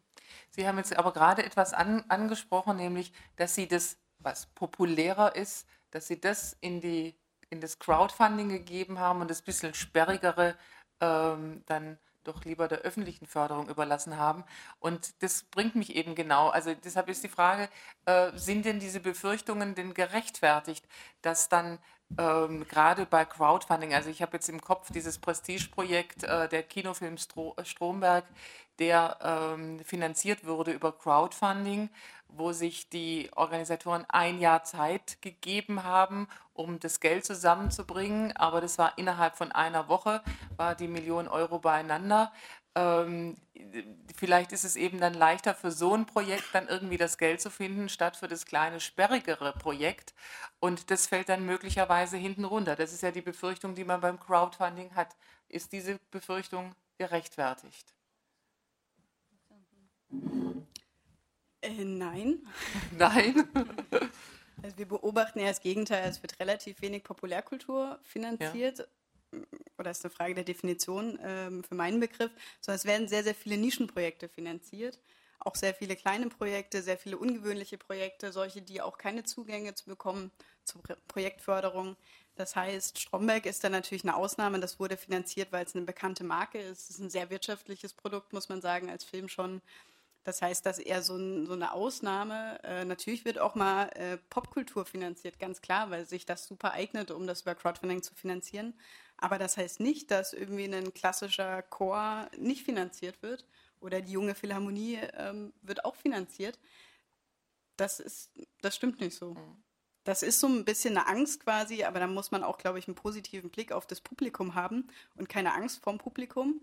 Ähm, ich glaube durchaus, dass das Publikum mitentscheiden darf und auch quasi einen Blick für, für Qualität hat und dass nicht nur eine Jury in einer Förderinstitution das kann. Hm. Ich schätze eine Jury, aber ich schätze auch das Publikum. Und ich glaube, dass äh, für die Qualität ist in erster Linie mal der Initiator verantwortlich aus meiner Sicht, der, der das, die Idee des Projekts umsetzt. Und dann glaube ich aber auch, dass das Publikum Qualität durchaus bewerten kann, so wie eine Jury das auch kann aus anderen Gesichtspunkten. Deswegen für mich, sage ich mal, ähm, ist die ideale Kulturförderung eigentlich die, die eine Jury und das Publikum kombiniert aus meiner Sicht, weil das eine ist die gesellschaftliche Relevanz und das andere ist die Expertise. Und ich finde, wir machen quasi, wir fördern Kultur, damit sie dem Publikum dient, aus meiner Sicht. Deswegen finde ich, die, die Crowd da mitzudenken oder die Bürger mitzudenken bei dem Thema der Kulturförderung, finde ich sehr, sehr wichtig. Deswegen arbeiten wir genau auch, auch an solchen Modellen, die quasi darüber nachdenken zumindest oder Experimente ermöglicht, um öffentliche Förderung und private Förderung zu kombinieren das wird nie für 100 Prozent stattfinden, aber wir sind in Gesprächen mit zum Beispiel dem Kulturstaatssekretär in Berlin, Tim Renner, oder machen auch schon mit der Mitteldeutschen Medienförderung im Filmbereich solche Modelle, wo wir quasi so mit Matching Funds Modellen arbeiten oder mit einer Stiftung, die quasi die, die Bürger mitentscheiden lassen in Frankfurt, welche Kulturprojekte finanziert werden. Das wird nie für 100 Prozent der Kulturförderung zutreffen, aber ich glaube, man muss auch so mutig sein, solche Experimente mal zu erlauben und darüber nachzudenken, was das Publikum eigentlich auch leisten kann darf ich nur einmal dazwischen fragen, sorry, aber ein, Ich meine, ein Argument für Kunstförderung öffentliche oder das Argument eigentlich ist immer das, dass sich das eben selbst nicht finanzieren kann über das Publikum. Und das ist für mich auch so ein bisschen eine Schwierigkeit jetzt, also bei so Kunstprojekten, wenn man sagt, das Publikum, ich meine, dann könnten die Leute auch hingehen und einen Eintrittspreis zahlen oder so viele Leute hingehen und das darüber finanzieren. Also das ist eigentlich das ist klassische Argument, ne? das, deswegen muss der Staat einspringen. Also warum funktioniert das über das Crowdfunding und nicht darüber, dass eben genügend Leute ein, äh, ein Ticket sich kaufen. Ja, der Unterschied ist ja beim Crowdfunding, dass ich etwas vorfinanziere. Das funktioniert quasi wie ein Vorverkauf. Die Leute sagen vorher, ich komme dahin und das gibt quasi dem Kulturschaffenden oder der Kulturinstitution die Sicherheit, es sind genügend Leute da, die zu der Ausstellung kommen. Das ist eigentlich der Unterschied. Im Prinzip wird die Finanzierung nicht nach hinten geschoben oder quasi in dem Moment, wo ich zur Kinokasse komme oder zur Theaterkasse, sondern das passiert vorher schon und gibt quasi mir eine Planungssicherheit als Initiator. Das ist der einzige Unterschied, die Verschiebung. Mhm. Äh, genau. im, im, Zeitraum. Deswegen, also ich, ich glaube, man würde mich auch falsch verstehen, wenn ich sagen würde, das Publikum sollte nicht beteiligt werden, wobei ich mich immer frage, was das Publikum ist. Auch das Publikum ist natürlich ein spezielles Publikum, aber das ist ja auch klar. Ich glaube eben, das ist, was ich vorhin meinte mit diesem Beispiel unserer Studentenaktion. Im Endeffekt haben die Leute das unterstützt, die es sowieso sonst auch unterstützt hätten, nur über andere Wege ich bin durchaus der Meinung, dass man neue Wege nutzen soll. Und wie gesagt, ich würde auch die Studenten darin immer unterstützen und andere auch, äh, das zu tun. Aber ich glaube, das Publikum, das auf diesem Wege so und so viel Geld investiert, ist nicht, also ähm, ist nicht plötzlich ein ganz anderes oder äh, so, sondern es ist dann doch ganz oft geht es über den privaten Freundeskreis. Ich glaube, Ausgangspunkt ist schon ganz oft das Persönliche, auch wenn es plötzlich im Netz stattfindet. Äh, ich weiß nicht, ich kriege dann manchmal von Freunden irgendwie E-Mails, die sagen, ich kenne da eine über drei Ecken, die macht jetzt da ein Projekt, das ist bei Crowdfunding, guck doch mal, ob du das nicht unterstützen willst. So, früher saß man im Kaffee und hat eine gesagt, du, ich kenne da eine, die macht ein Projekt, soll man nicht mal schnell vorbeigehen. Ähm, also nur, es hat eine Vorfinanzierung und es ist eben vielleicht heute einfach das Medium, über das es stattfindet. Deswegen glaube ich, es ist gar nicht die große Revolution, sondern es ist einfach eine Art und Weise, sich an Kulturleben zu beteiligen. Das, das Thema der Werbung, das muss ich ehrlich sagen, das haben Sie mir heute erst richtig aufgemacht. Ist natürlich fast ein bisschen, es ist fast ein bisschen, also wenn ich mir das so überlege, was die Einrichtungen da machen, sozusagen die, die Plattform nutzen, um, um das Publikum zu generieren, das sie sonst eigentlich überhaupt nicht interessiert in ihrer Arbeit. Ähm, das ist auch irgendwie total interessant. Aber äh, müsste man als Kunsthochschule echt drüber nachdenken, weil ehrlich gesagt, das sind unsere Studenten. Vielleicht muss ich doch auch irgendwie äh, crowdfunden, damit die genau. Leute wissen, hier gibt es eine Akademie. Ähm, das kann alles gut möglich sein, dass man das in Zukunft so macht, aber dann ist es was anderes. Dann ist es so ähnlich, wie wenn man auf Facebook postet und kriegt Likes und so. Also dann geht es ja nicht wirklich ums Geld, sondern es geht um was anderes, nämlich um Werbung. Aber was, was ich einfach nochmal sage, also was, was mir wirklich wichtig ist, ist, ich finde es gut, wenn es viele verschiedene Formen der Kulturfinanzierung gibt. Ich finde auch richtig, dass sich die ergänzen. Und ähm, ich, ich will nur, also es sind nur zwei Dinge. Das eine ist, was Sie vorhin auch angedeutet haben, dass die Kulturschaffenden selber nachher die sind, die das System tragen, weil das sind die Leute, die in der Regel das wenigste Geld haben. Das heißt, wenn die Filmemacher und Musiker und so, die selber produzieren, die sind, die nachher über die Plattformen wiederum die von Kollegen finanzieren und so, dann wird es auch irgendwie schwierig. Ähm, dann, äh, das ist sozusagen immer die, und das gehört wiederum zu meinem alten Thema der Projektförderung.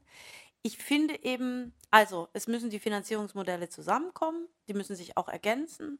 Was in gewisser Weise problematisch ist, aber das ist nicht nur Crowdfunding, sondern das sind Stiftungen, das ist Sponsoring und so weiter, ist, dass ich einfach erlebe, dass im Kulturbetrieb eine Idee geboren wird, nicht weil sie einen interessiert, sondern weil man weiß, man kriegt sie finanziert. So, das heißt, wenn ich weiß, die Bundeskulturstiftung steht jetzt gerade auf Afrika, dann denke ich mir, jetzt mache ich doch mal die Afrika-Ausstellung. Wenn ich die jetzt noch zusammen mit den Ungarn und den Engländern mache, dann zahlt es noch die EU. Wenn ich ein tolles Performance-Projekt mit Film reinbringe, kriege ich ein Crowdfunding. Wenn ich ein Kinderprogramm mache, dann zahlt mir die So und so Stiftung noch was dazu und am Ende habe ich es finanziert. Ja, das ist sozusagen die, dass die Idee das von, vom dass Geld es vom her gedacht, Geld her gedacht, wird. Und auch das kann mal richtig sein. Aber wenn dies die Praxis wird, ja, dass man sich das die ganze Zeit so zusammenbastelt und sein Jahresprogramm nur noch danach orientiert, wo man jetzt welches Ding wo unterkriegt, um nachher die Finanzierung zusammengebastelt zu haben, dann finde ich, was Sie gesagt haben, geht die Energie der Künstlerinnen und Künstler statt in die künstlerische Arbeit in so ein Netzwerk und Puzzle von Finanzierungsmöglichkeiten. Und das fände ich total schade. Und deswegen äh, möchte ich einfach nochmal sagen, ich sehe die öffentliche Hand in der Pflicht. Kulturförderung macht ein, in den allermeisten Städten, Ländern und Kommunen kaum ein Prozent des Gesamthaushalts aus. Also wir haben da noch recht viel Spiel nach oben. Und gleichwohl ist es ganz wichtig und natürlich in dieser Zeit sowieso, dass wir Formen finden und die können im Netz stattfinden und die können woanders stattfinden, in denen die Menschen sich beteiligen und Stiftungen sich engagieren und privates Engagement da ist und dass das in einer gewissen Weise so ein dialogisches Verfahren ist und sich das zusammensetzt. Aber wenn die Institutionen keine Möglichkeiten mehr haben und Institutionen kann der kleinste aller Kunstvereine sein, also ich meine jetzt nicht nur die großen Tanker, dann ähm, äh, und, und, und das in den Köpfen stattfindet, ja, dass man sofort denkt, die Aktion könnte über Crowdfunding funktionieren und nicht die interessiert mich. Und vielleicht funktioniert sie auch über Crowdfunding. Dann wird es schade. Also davon muss man, glaube ich, aufpassen, dass die Rückwirkungen nicht zu groß sind. Jetzt fiel hier häufig das Stichwort Publikum beteiligen. Das wollen wir jetzt auch machen. Gibt es denn Fragen, Anregungen, Kommentare, Bemerkungen? Ja, Frau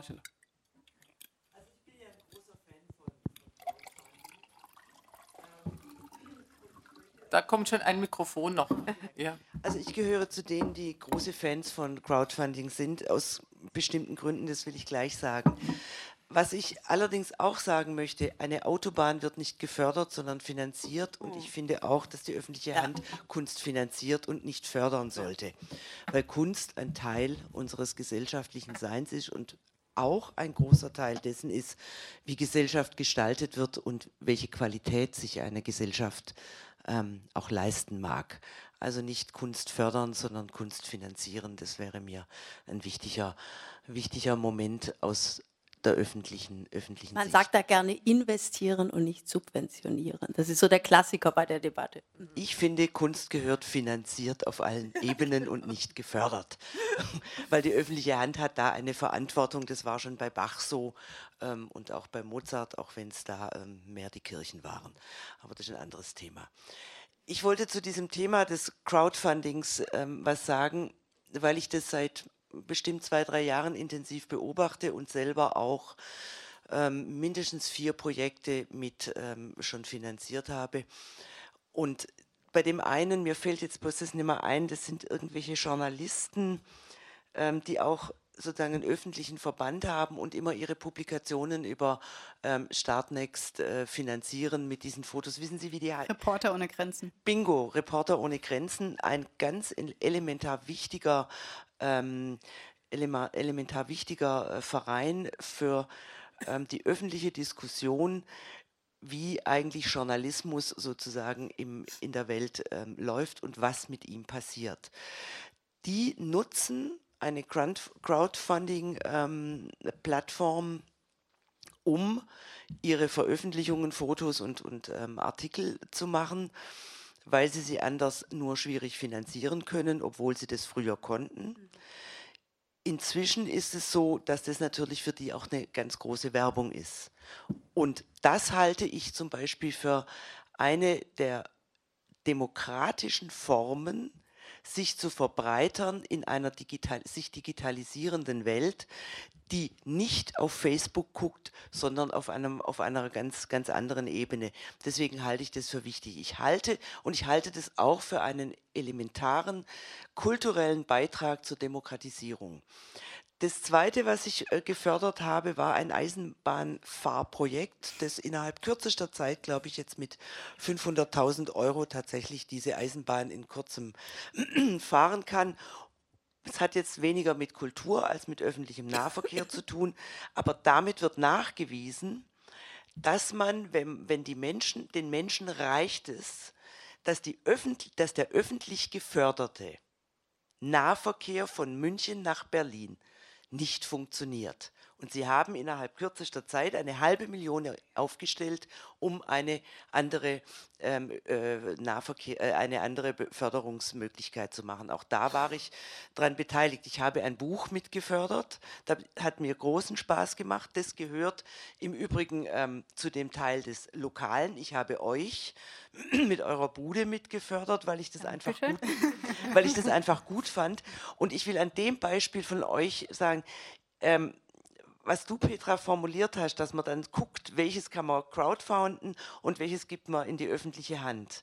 Ich finde, das ist die strategische Entscheidung, das Sperrige von der öffentlichen Hand zu erwarten, dass es gefördert wird und das etwas leichtere mit, den, mit, der, mit unserer guten Bude, das so fördern zu lassen, dass all diejenigen, die das Sperrige in so einem Stadtteil gar nicht wahrnehmen, weil sie das nicht können, aber da beteiligt werden und aus sich heraus dann dort mitmachen. Das ist etwas, was ich ähm, an, dieser, an, diesem, ähm, an der Plattform Startnext, es gibt ja inzwischen auch andere, aber was ich an solchen Plattformen und auch an den strategischen Überlegungen, ähm, wie sie jetzt die Tina Saum ähm, uns liefert, so spannend und so notwendig finde, weil wir in einer digital, zunehmend digitalisierten Welt, die einen in der Tat, also ich treibe ja euren ähm, Altersdurchschnitt ziemlich nach oben inzwischen, in der Tat ähm, überfordert ist jedenfalls meine Generation, immer mehr überfordert ist durch all das, was möglich ist. Und für mich ist das eine, eine, eine hochgradige, ähm, eine, eine hochgradige Entwicklung hin zu einer anderen Form von Demokratisierung, wie wir sie sozusagen auch in den 80er Jahren mit dem Sponsoring diskutiert haben und uns gefragt haben, soll man das überhaupt annehmen? Oder ist das, verkaufen wir uns dann an Daimler, Porsche und an SAP? Oder, ähm, und heute verkaufen wir Ideen an eher un, äh, äh sozusagen Unbekannte, die nicht ihren, ihr Logo auf unserem Projekt haben wollen da halte, glaube ich, dass da schon ein Schritt ähm, in eine Demokratisierung reingeweicht. Ich höre jetzt einfach auf, aber ich finde es einfach, das ich ist eine ein spannendes ja. Ich habe eine kurze Nachfrage. Diese Bahn, wie, wie mit 500.000 Euro, wie, kann, wie oft kann die hin und her fahren? Also, ich meine, das kommt mir ein bisschen wenig Geld für, für eine Bahn zwischen München und Berlin. Also wie lang finanziert jetzt Crowdfunding die Bahn oder die Personen, die da arbeiten oder nur den Zug oder die Schienen oder Nee, ehrlich ja, jetzt mal im Ernst, das würde mich interessieren. Keine ne? Ahnung, wie so ein Ding, wie so ein Nahverkehrsprojekt über Crowdfunding finanziert wird, finde ich den Hammer. Mir geht jetzt gleich die Stimme verloren. Anna Teil kann das ja. wahrscheinlich ja, ja. Das Projekt heißt Locomore, kann man übrigens bis morgen Mitternacht noch unterstützen und sich Tickets kaufen. Äh, die Strecke ist übrigens Stuttgart-Berlin sogar, also Genau, also für alle hier könnte das interessant sein, wer ab und zu mal nach Berlin fährt. Ähm, na, Im Prinzip äh, setzen die einen privaten Zug ein auf der Strecke und finanzieren damit den Staat. Also da merkt man auch quasi, das ist Aha. natürlich eine Startfinanzierung und dann soll sich natürlich auch, also es ist eine Form von Marketing auch, die sie dafür machen für diese Zugstrecke. Und äh, die haben jetzt so viel Traffic bekommen, Spiegelartikel, Handelsblatt, Zeit, Wirtschaftswoche, Süddeutsche, das ist quasi das, was ich meine. Es geht nicht nur um Geld. Das ist ein mhm. Mediawert, der geht in die Millionenhöhe. Und das hat quasi denen viel, viel mehr gebracht als die 500.000 Euro. Das heißt, das Ziel ist, den Staat zu finanzieren. Ab September 2016 ist jetzt gesichert, dass sie starten werden mit dem Zug. Und dann muss es natürlich ins normale Marketing und der normale Ticketverkauf muss dann funktionieren. Okay. Und wie läuft es bei Reporter? Ja, ja, klar. Ja. Klar. Klar. Ja, ja, nee, ist schon interessant. Und wie läuft es bei Reporter ohne Grenzen?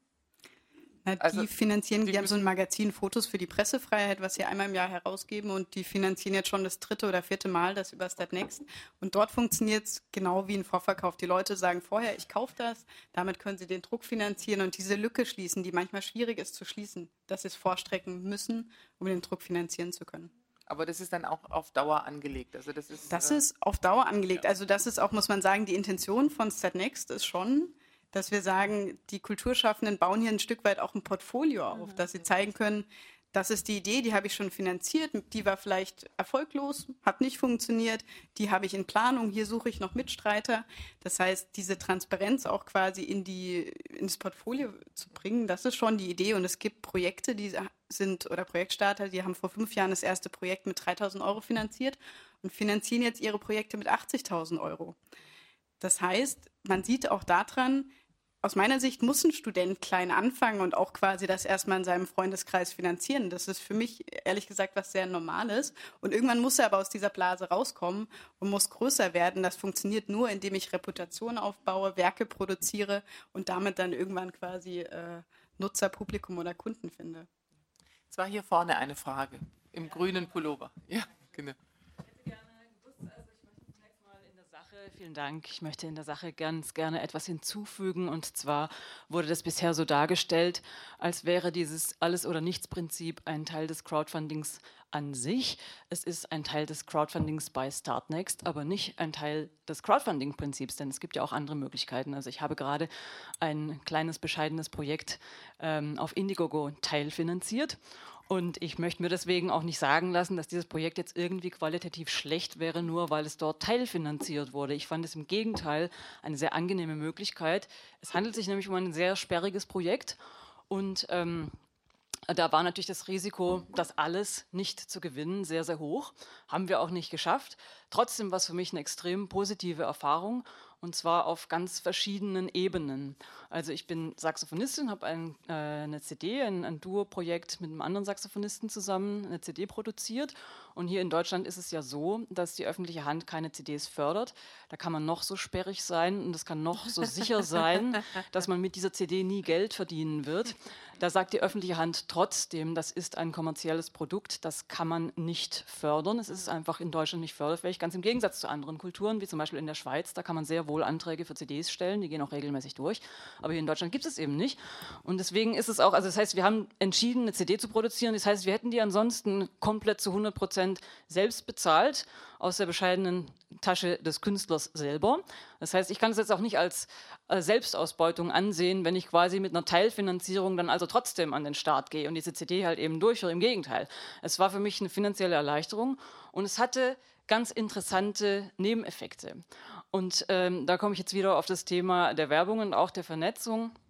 Und zwar das Erste, was man natürlich entscheiden muss, ist, man muss da so bestimmte beschreibende Texte und so weiter und ein Filmchen einstellen. Und dann fragt man sich als erstes fällt natürlich die Entscheidung für die Sprache. Und wir dachten, na gut, wir sind jetzt irgendwie hier in Deutschland ansässig, sind auch vorwiegend hier tätig, machen wir das auf Deutsch. Das Erste, was passiert ist, ist, dass Leute nach Übersetzungen gefragt haben. Die Klicks kamen plötzlich aus den Philippinen, aus den USA. Wir hatten weltweit in Ländern, wo wir selbst privat noch nie gewesen sind, Klicks auf unserer Seite. Ja, es ist für mich eine durchaus amüsante Beobachtung, ähm, jetzt mit dem Gefühl rumzurennen, da läuft jemand in den USA mit einem T-Shirt, wo mein Ensemblename draufsteht, herum. Ja? Und es war, gab mir erstmal so die Idee, man kann es ja auch nebenbei für ganz andere Dinge nutzen, nämlich um sich auch weiter zu vernetzen und so weiter. Und man kriegt sehr überraschende Nebeneffekte, weil es wirklich, also natürlich schickt man das zunächst mal an seinen persönlichen Verteiler und es kommen in erster Linie Finanzierungen von Leuten, die man kennt. Ähm, aber es kommt eben auch mh, hm, eine Öffentlichkeit zustande in Teilen der Welt, wo man wirklich überhaupt nicht ahnt, wie das jetzt passiert. Das Zweite war, dass für mich als Künstlerin die Sache Spaß gemacht hat. Ganz im Gegensatz zu einem Antrag bei der öffentlichen Hand. Ja. ich bin auch Veranstalterin. Ich, weniger, ja, ich bin also auch veranstalterisch tätig und ich stelle sehr oft auch relativ umfangreiche Anträge. Ich habe damit Routine und äh, es macht keinen Spaß. Ja.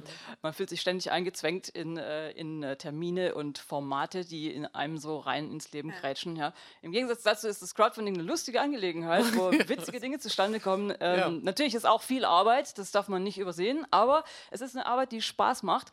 Und nicht zuletzt muss ich sagen, festzustellen, dass Menschen mir persönlich Geld geben, damit ich mein Projekt realisieren kann, hat mich auch emotional sehr berührt und war eine sehr ermutigende Erfahrung.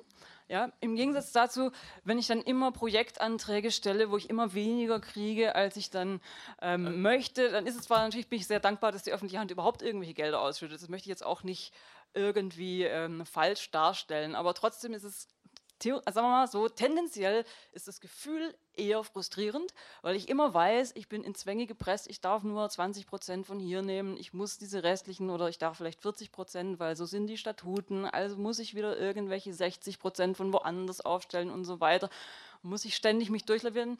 Ähm, bei Indiegogo, das, was ich gewinne, gehört mir. Damit kann ich machen, was ich will, sofern ich das für das Projekt verwende. Und dann eben auch nachweise, dass ich Projekt, also muss man dann schon durchführen. Ja? Ist klar. Aber das will man ja auch. dazu macht man es.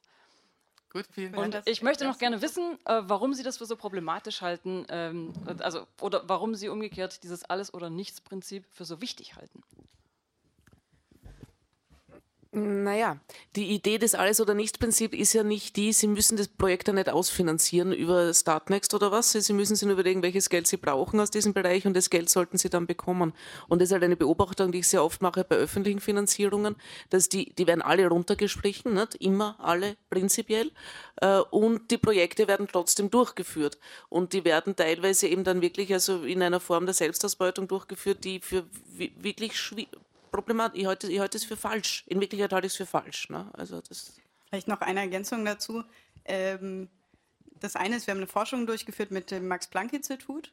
Ähm, und es kam ganz klar heraus, dass dieses quasi diese Transparenz und das Ziel, was da am Ende steht, dass das erst dazu führt, dass Crowdfunding funktioniert. Dass man wie bei Locomore jetzt, das war wirklich so ein Bang, kriegt man diesen Zug auf die Schiene, ja oder nein? Und da machen die Leute natürlich auch mit und der Endspurt ist besonders wichtig, um dieses Ziel zu erreichen. Wenn dieses Ziel nicht da ist, dann ist es wie so ein normales Spendenkonto, sage ich mal. Und dann entsteht kein Druck und keine Dynamik und dadurch funktioniert es weniger gut. Deswegen würde ich es meistens nicht empfehlen, das zu wählen. Bei Indiegogo gibt es diese Ausnahme auch als einzige Plattform weltweit. Äh, sonst gibt es eigentlich immer das Alles- oder Nichts-Prinzip. Ich halte das auch für rechtlich schwierig. Also ich kenne da auch schon kritische Fälle. Ich gebe ein Beispiel. Ich bleibe wieder bei meinem Buch. Ähm, ich brauche 10.000 Euro dafür. Und wenn jemand das Buch, er bekommt immer eine Gegenleistung, er kauft dieses Buch und ich habe aber nur 500 Euro am Ende gesammelt, dann habe ich die Verpflichtung, dieses Buch ihm zu liefern und muss die 9.500 Euro draufzahlen, was einige vorher nicht wussten bei solchen Projekten. Das heißt, sie sind da wirklich, haben Schulden machen müssen, damit sie das Projekt dann finanzieren können. Und das sind die kritischen Fälle, weil man muss klar sagen, die rechtliche Grundlage beim Crowdfunding ist, es entsteht ein Kaufvertrag. Das heißt, wenn ich das unterstütze und ich wähle die CD oder das Buch, es entsteht ein Kaufvertrag und ich muss liefern als Initiator. Und deswegen finde ich das alles oder nichts Prinzip wichtig, weil es eigentlich ein Schutz ist für den, für den Initiator, beziehungsweise auch ein bisschen vor Selbstausbeutung schützt. Und dazu kommt, dass ich es sehr, sehr gut finde, wenn Projekte scheitern. Ich finde das extrem wichtig. Ich glaube nicht, dass alle Kulturprojekte gut sind und erfolgreich sein sollten, sondern dass Innovation kann auch nur entstehen, wenn Projekte scheitern und das auch in Ordnung ist. Deswegen ähm, würde ich sagen, wenn, wenn niemand mein Buch will, dann mache ich es auch nicht, sondern mache ein anderes Projekt. Das ist so meine Einstellung dazu. Sie haben schon das Mikrofon. Ja, ich wollte nur eine Frage stellen zum Verständnis. Vielleicht haben das andere auch. Mich würde vor Teil von Ihnen insbesondere interessieren, welchen, welchen Blick haben denn die Geber, die das Geld geben? Haben die mehr den Blick auf die Rendite oder mehr auf den Inhalt des Geldes, was sie geben? Weil ansonsten ist ja Kulturförderung umgelenktes Steuergeld, man könnte auch sagen Zwangsschenkungen der Bürger. Ähm, ich finde es einfach interessant zu erfahren. Ich habe da selber keinen Überblick darüber. Also mit welcher Intention kommt das Geld in diese Projekte? Was ist die Erwartungshaltung, außer das Projekt selber natürlich? Jetzt wird es ein bisschen theoretisch. Wir unterscheiden beim Crowdfunding vier Modelle, die abhängig davon sind, welche Gegenleistung der Unterstützer bekommt. Das eine Modell ist die Spende. Kennen wir schon relativ lange. Da bekomme ich keine Gegenleistung dafür. Genau. Das zweite Modell nennt man quasi Crowdfunding mit Gegenleistung. Das ist das, was im Musikbereich zum Beispiel, ich kaufe die CD und bekomme sie dann, wenn das Projekt realisiert ist oder das Buch. Das ist eigentlich das Modell, was im Kulturbereich greift, dass es eher wie eine Art Vorverkauf funktioniert und dort entsteht rein rechtlich der Kaufvertrag. Dann gibt es das dritte Modell, ist Crowd Investing. Dort investiere ich in Unternehmen in der Regel und werde am möglichen Gewinn beteiligt. Das heißt Risikokapital. Wenn das Unternehmen nicht erfolgreich ist, dann bekomme ich auch nichts. Das ist quasi ähm, Crowdinvesting, dann ist das letzte Crowdlending. Dort leihe ich jemand Geld und bekomme es in der Regel verzinst zurück. Im Kulturbereich haben wir eigentlich das Modell Spende und Gegenleistung. Das sind die zwei Modelle, die im Kulturbereich hauptsächlich angewendet werden. Stromberg, der Film, wurde zum Beispiel bei Crowdinvesting finanziert. Dort haben die wirklich investiert und wurden quasi am, an dem äh, Kinogewinn beteiligt. Das heißt, die Motivation unterscheidet sich mit diesen vier Modellen. Wenn ich quasi in Stromberg investiere, dann mache ich das vielleicht aus einer emotionalen Unterstützung. Ja, viele haben das aus Renditegründen gemacht. Ähm, Im Kulturbereich ist es normalerweise so, dass ich aus emotionalen Gründen unterstütze. Ich finde die Idee gut, ich finde den Initiator gut, ich möchte, dass er das Projekt machen kann, also emotionale Beteiligung. Für viele ist es aber auch guter Konsum. Das heißt, ich möchte die CD einfach haben oder ich will das Buch haben oder ich möchte das Ticket von Stuttgart nach Berlin bei dem Zug Locomore haben. Das heißt, es ist eine Form von Konsum, mit dem ich gleichzeitig ein Projekt unterstützen kann. Und Investing und Lending ist eher quasi im Unternehmensbereich oder Startup-Bereich zugeordnet. Ja. ja, ich würde doch mal ganz gerne so ein bisschen das ähm, etwas äh, schärfer gegeneinander stellen. Äh, mir kommt im Augenblick das Crowdfunding als etwas zu nett, dynamisch. Die kleinen Projekte äh, haben eine Chance und so weiter rüber. Äh, mir steckt da, ich will es mal einfach auf eine ganz, ganz platte Formel bringen. Mir steckt da ein Denken dahinter, das marktkompatibel ist bei Crowdfunding. Ja, das ist eine Form, diese Projekte stehen gegeneinander und das Beste setzt sich durch. Das ist auch ein Konkurrenzprodukt. Nicht das, das, äh, das, was? Nicht, nicht unbedingt das Nicht Beste. unbedingt das Beste, aber auf jeden Fall ist es sozusagen, man ringt um ähm, äh, darum, das äh, zu bekommen und steht, ja, man steht im, im Markt und äh, kann das bekommen oder nicht. Hier da drüben ist ganz zentral gefallen, dass die öffentliche Kulturförderung äh, auch eine Demokratie auf Gabe leistet, also eine Förderung, äh, hier Projekte zu machen, die äh, in die Gesellschaft hineinwirken und so weiter. Das müsste man meine Begriffe noch wesentlich äh, stärker akzentuieren. Ähm, wir diskutieren die öffentliche Förderung, auch das institutionelle Förderung müsste man, glaube Sie haben das sehr, sehr klar gesagt, aber man ist immer ein bisschen in der Defensive da damit. Das ist nicht der Zeit, die Projekte ist ein ähnliches Modell, äh, stehen sozusagen im Zentrum. Und man ist immer so eine Verteidigungshaltung. Und äh, ich fände schon, man könnte auch mit einem gewissen größeren Selbstbewusstsein äh, diese, die öffentliche Finanzierung auch mal wieder in einen anderen Aspekt äh, setzen, die eigentlich was ganz zentral Wichtiges leistet. Und hier ist mir beim Crowdfunding wird eine Denkfigur geboren, äh, die mir zu stark diesen anderen Bereich infizieren kann. Es wurde vorher schon gesagt, dass das eventuell passieren kann, dass dann halt mal Crowdfunding äh, in bestimmten Bereichen dann vielleicht doch ganz schick gilt. Äh, man muss es ja einfach sagen, es wäre dann ein Verlust von öffentlicher Förderung, die so elementar ist in ganz wichtigen anderen Bereichen. Aber wie gesagt, Ja. wir sind seit fünf Jahren in Gesprächen mit vielen öffentlichen Institutionen. Mit, wir arbeiten mit der Stadt Hamburg, ja mit dem Kulturamt zusammen. Das ist eine ganz klare Aussage, auch äh, nein, auf gar keinen Fall. Es geht beim Crowdfunding darum, Kultur zum Beispiel, wie im, im Fall Hamburg, Kultur in der Stadt sichtbar zu machen, zu vernetzen, eine Interaktionsmöglichkeit zu bieten. All das bietet das Netz, dem eine Reichweite zu verschaffen, die Leute besser zu beraten, zu schulen und quasi damit und Ku- Kultur und kreative Ideen auch quasi in den Mittelpunkt der Gesellschaft zu rücken. Aber es ist ein ganz klares Nein und es ist quasi noch nichts, also nichts gefallen und ich glaube, das wird auch nicht passieren, weil die Summen einfach dafür viel zu klein sind. Also deswegen davor, davor darf man keine Angst haben, wollte ich nur, nur sagen.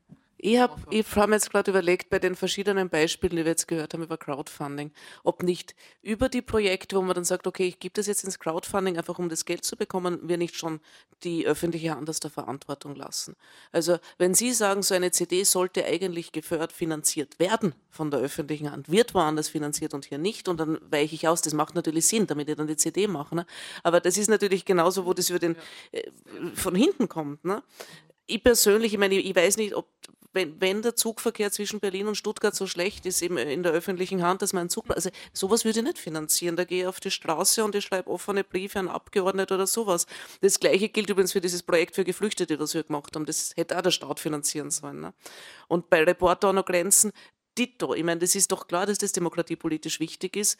Und da sollte es Dinge geben, wie zum Beispiel eine, eine, eine Bankgarantie für solche Projekte. Ne? Was es jetzt in der EU-Förderung übrigens gibt, ne? bei Creative Europe, dass die öffentliche Hand eine Bankgarantie übernimmt für Dinge, wo eben die Idee da ist und nicht wirklich irgendwie ein, ein, ein Startkapital.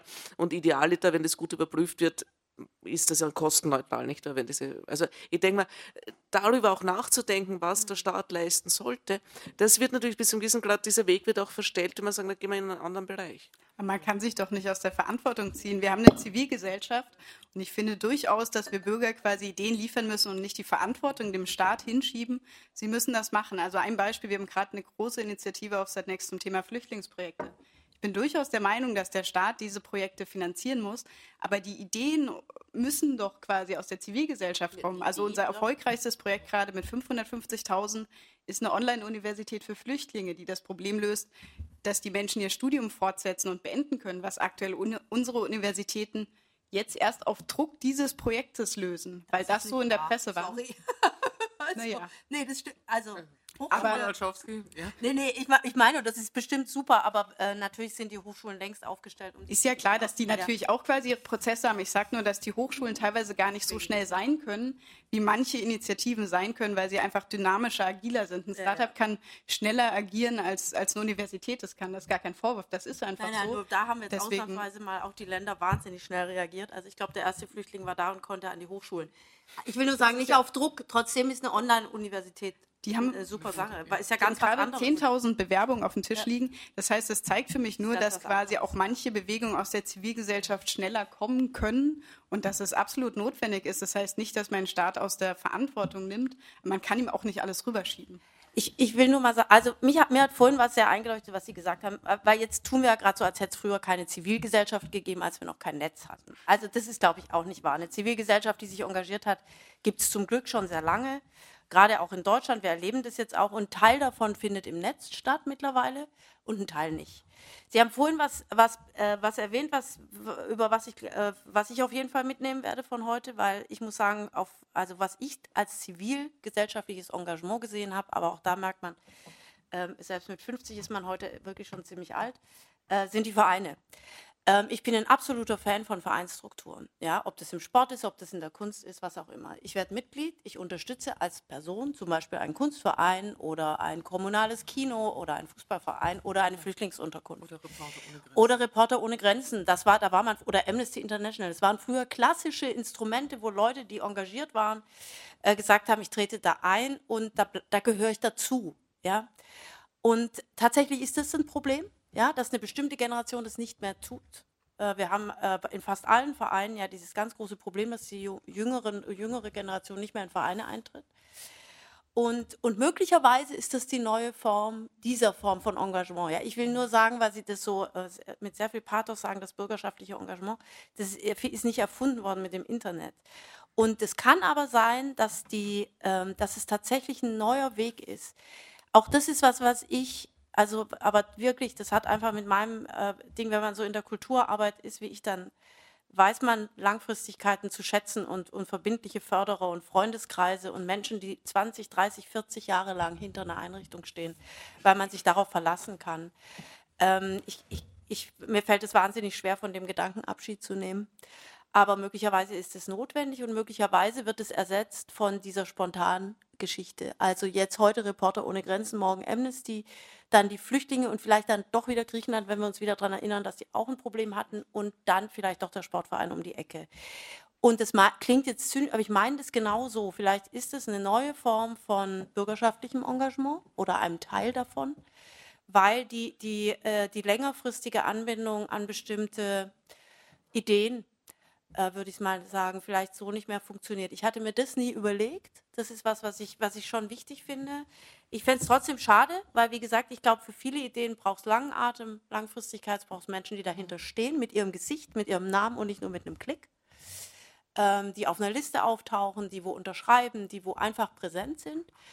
Aber, ähm, aber das, ist, äh, das ist vielleicht wirklich eine andere Vorstellung. Und möglicherweise werden auch die Dinge zusammengehen, weil auch da gibt es ja gemischte Strukturen. Und ähm, was, was sicher wichtig ist, und das würde ich schon auch nochmal sagen wollen, ist, ich glaube, es wäre, also erstens keine Angst, das ist, glaube ich, absolut richtig. Projekte wie das von Nicola Lutz, ist, äh, das ist klassisch und sicherlich gut so zu finanzieren.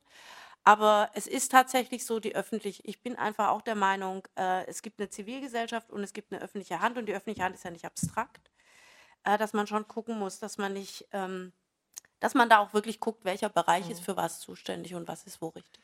Jetzt haben wir hier noch zwei Worte, mit Blick auf die Uhr noch die zwei Wortmeldungen, die sich gemeldet haben. Sie und dann noch. Ja, ich Die- möchte auch der, dem Crowdfunding eine, eine Lanze brechen für das Crowdfunding. Ich berate, ähm, ich bin freier Berater für Fundraising, berate viele kleine Organisationen. Zunächst freue ich mich dann natürlich, dass es überhaupt ein Instrument gibt, wo weiteres Geld in die Kultur gespült wird. Und ich berate oder ich habe viele Kunden, die einmal in ihrem Leben so ein Projekt machen. Und die gehen nicht an die öffentliche Hand. Und die öffentliche Hand nimmt es auch gar nicht wahr. Und die haben über Start Next und sowas ein, ein ja, eine Plattform einfach, wie sie Geld bekommen können. Natürlich ähm, kann man sagen, das sind jetzt wieder Unterstützer aus dem kulturellen Bereich, aber das sind wir ja alle. Wir sind alle kulturell Schaffende und gleichzeitig auch Unterstützer. Das, ist, das spricht, glaube ich, gar nicht dagegen. Und auch die demokratische Legitimation ist für mich da, denn es ist eine, eine Menge, die unterstützt, die damit ein Projekt fördert oder auf den Weg bringt, was vielleicht äh, dann nur eine kleine Menge möchte, aber alle anderen könnten sie auch, äh, könnten sie auch alle fördern. Also die Möglichkeit ist entscheidend. Wir anerkennen Wahlen, auch wenn 20 Prozent zur Wahl gehen, weil alle zur Wahl hätten gehen können. Und so ist es auch bei Start Next. Und deswegen habe ich da überhaupt kein Problem damit. Es entstehen ganz viele kleine Projekte, die sonst nie entstanden wären. Danke. Sie hatten sich hier vorne gemeldet? Ja. Ich betreue in der Schweiz ähm, Crowdfunding-Projekte und zwar, damit die möglichst viel Erfolg haben, bin ich engagiert von äh, Crowdfunding-Plattformen. Und ähm, ich erlebe, dass die extreme Nischen abdecken. Ähm, das Thema mit ähm, CD finanzieren in der Schweiz funktioniert nur, wenn es auch Schweizerdeutsch ist. Also das ist äh, nicht jedes wird finanziert, sondern dann geht es um die Sprachkultur. Und ähm, äh, es sind, es sind extreme Nischen, die in dem, mit Crowdfunding-Projekten abgedeckt werden, aber auch ganz populäre. Und das finde ich das extrem spannend. Das haben wir jetzt schon ein paar Mal gehört, aber es ist wirklich so. Und ich bitte Sie, dass Sie auch mal da wirklich reingucken, was da passiert. Weil ähm, gerade wenn Sie sagen, zum Beispiel, man möchte gerne, man kann sich dort dann in einem Verein sagen, das stehen diese und diese Namen dahinter.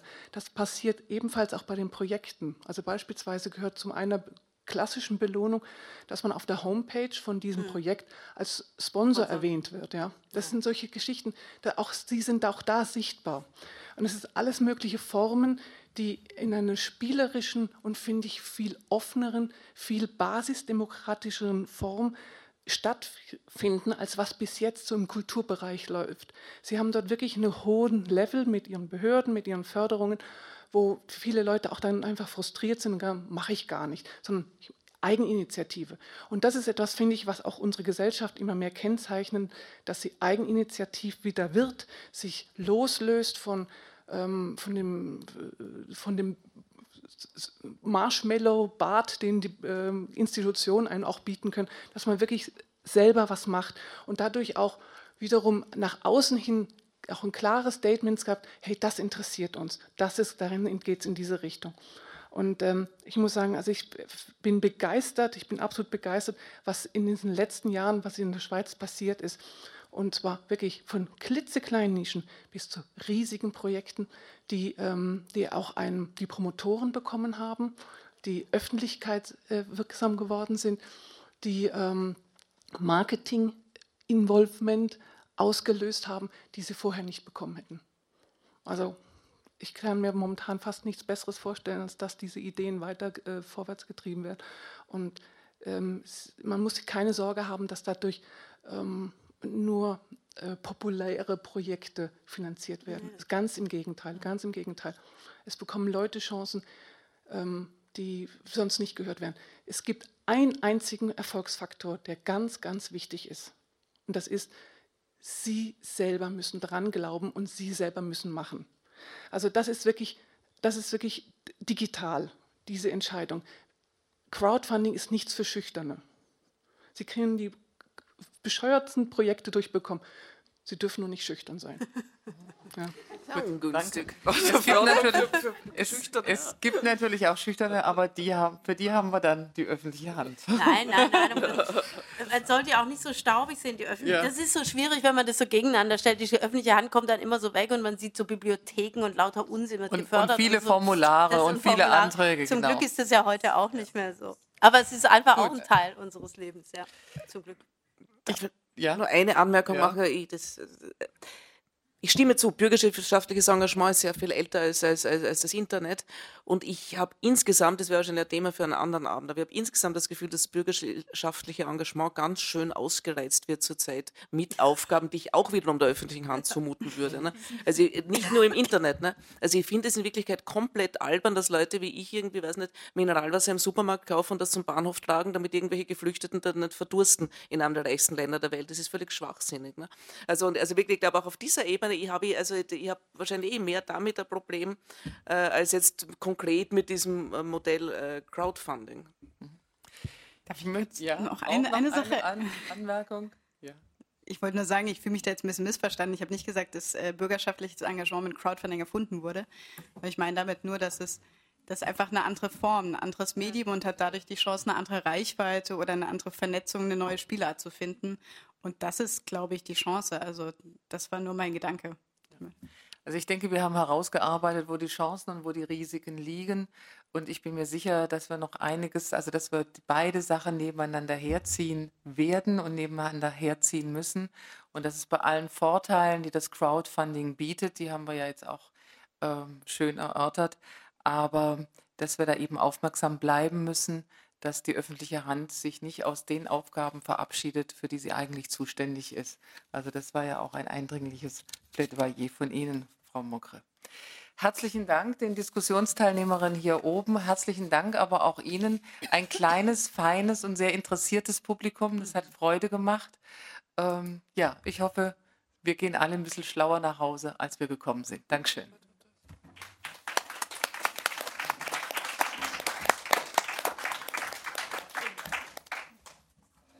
Ich wollte noch eine kleine Anmerkung machen zum Schluss. Ich habe mich äh, in unserem Kooperationstrio immer sehr beliebt gemacht, weil ich mich dafür eingesetzt habe, dass wir nicht nur äh, männliche äh, Experten haben, äh, die uns die Welt erklären, sondern dass wir äh, nicht nur Frauen dabei haben, sondern dass wir auch diskursive Formate haben. Das ist uns gelungen in dieser Reihe. Das haben wir getan. Und dieses Podium heute ist wirklich der krönende Abschluss, weil es nämlich spontan zustande kam. Und deswegen kriegen Sie, um das zu feiern, von uns äh, Karten von lauter bemerkenswerten Frauen aus Baden-Württemberg. Schön.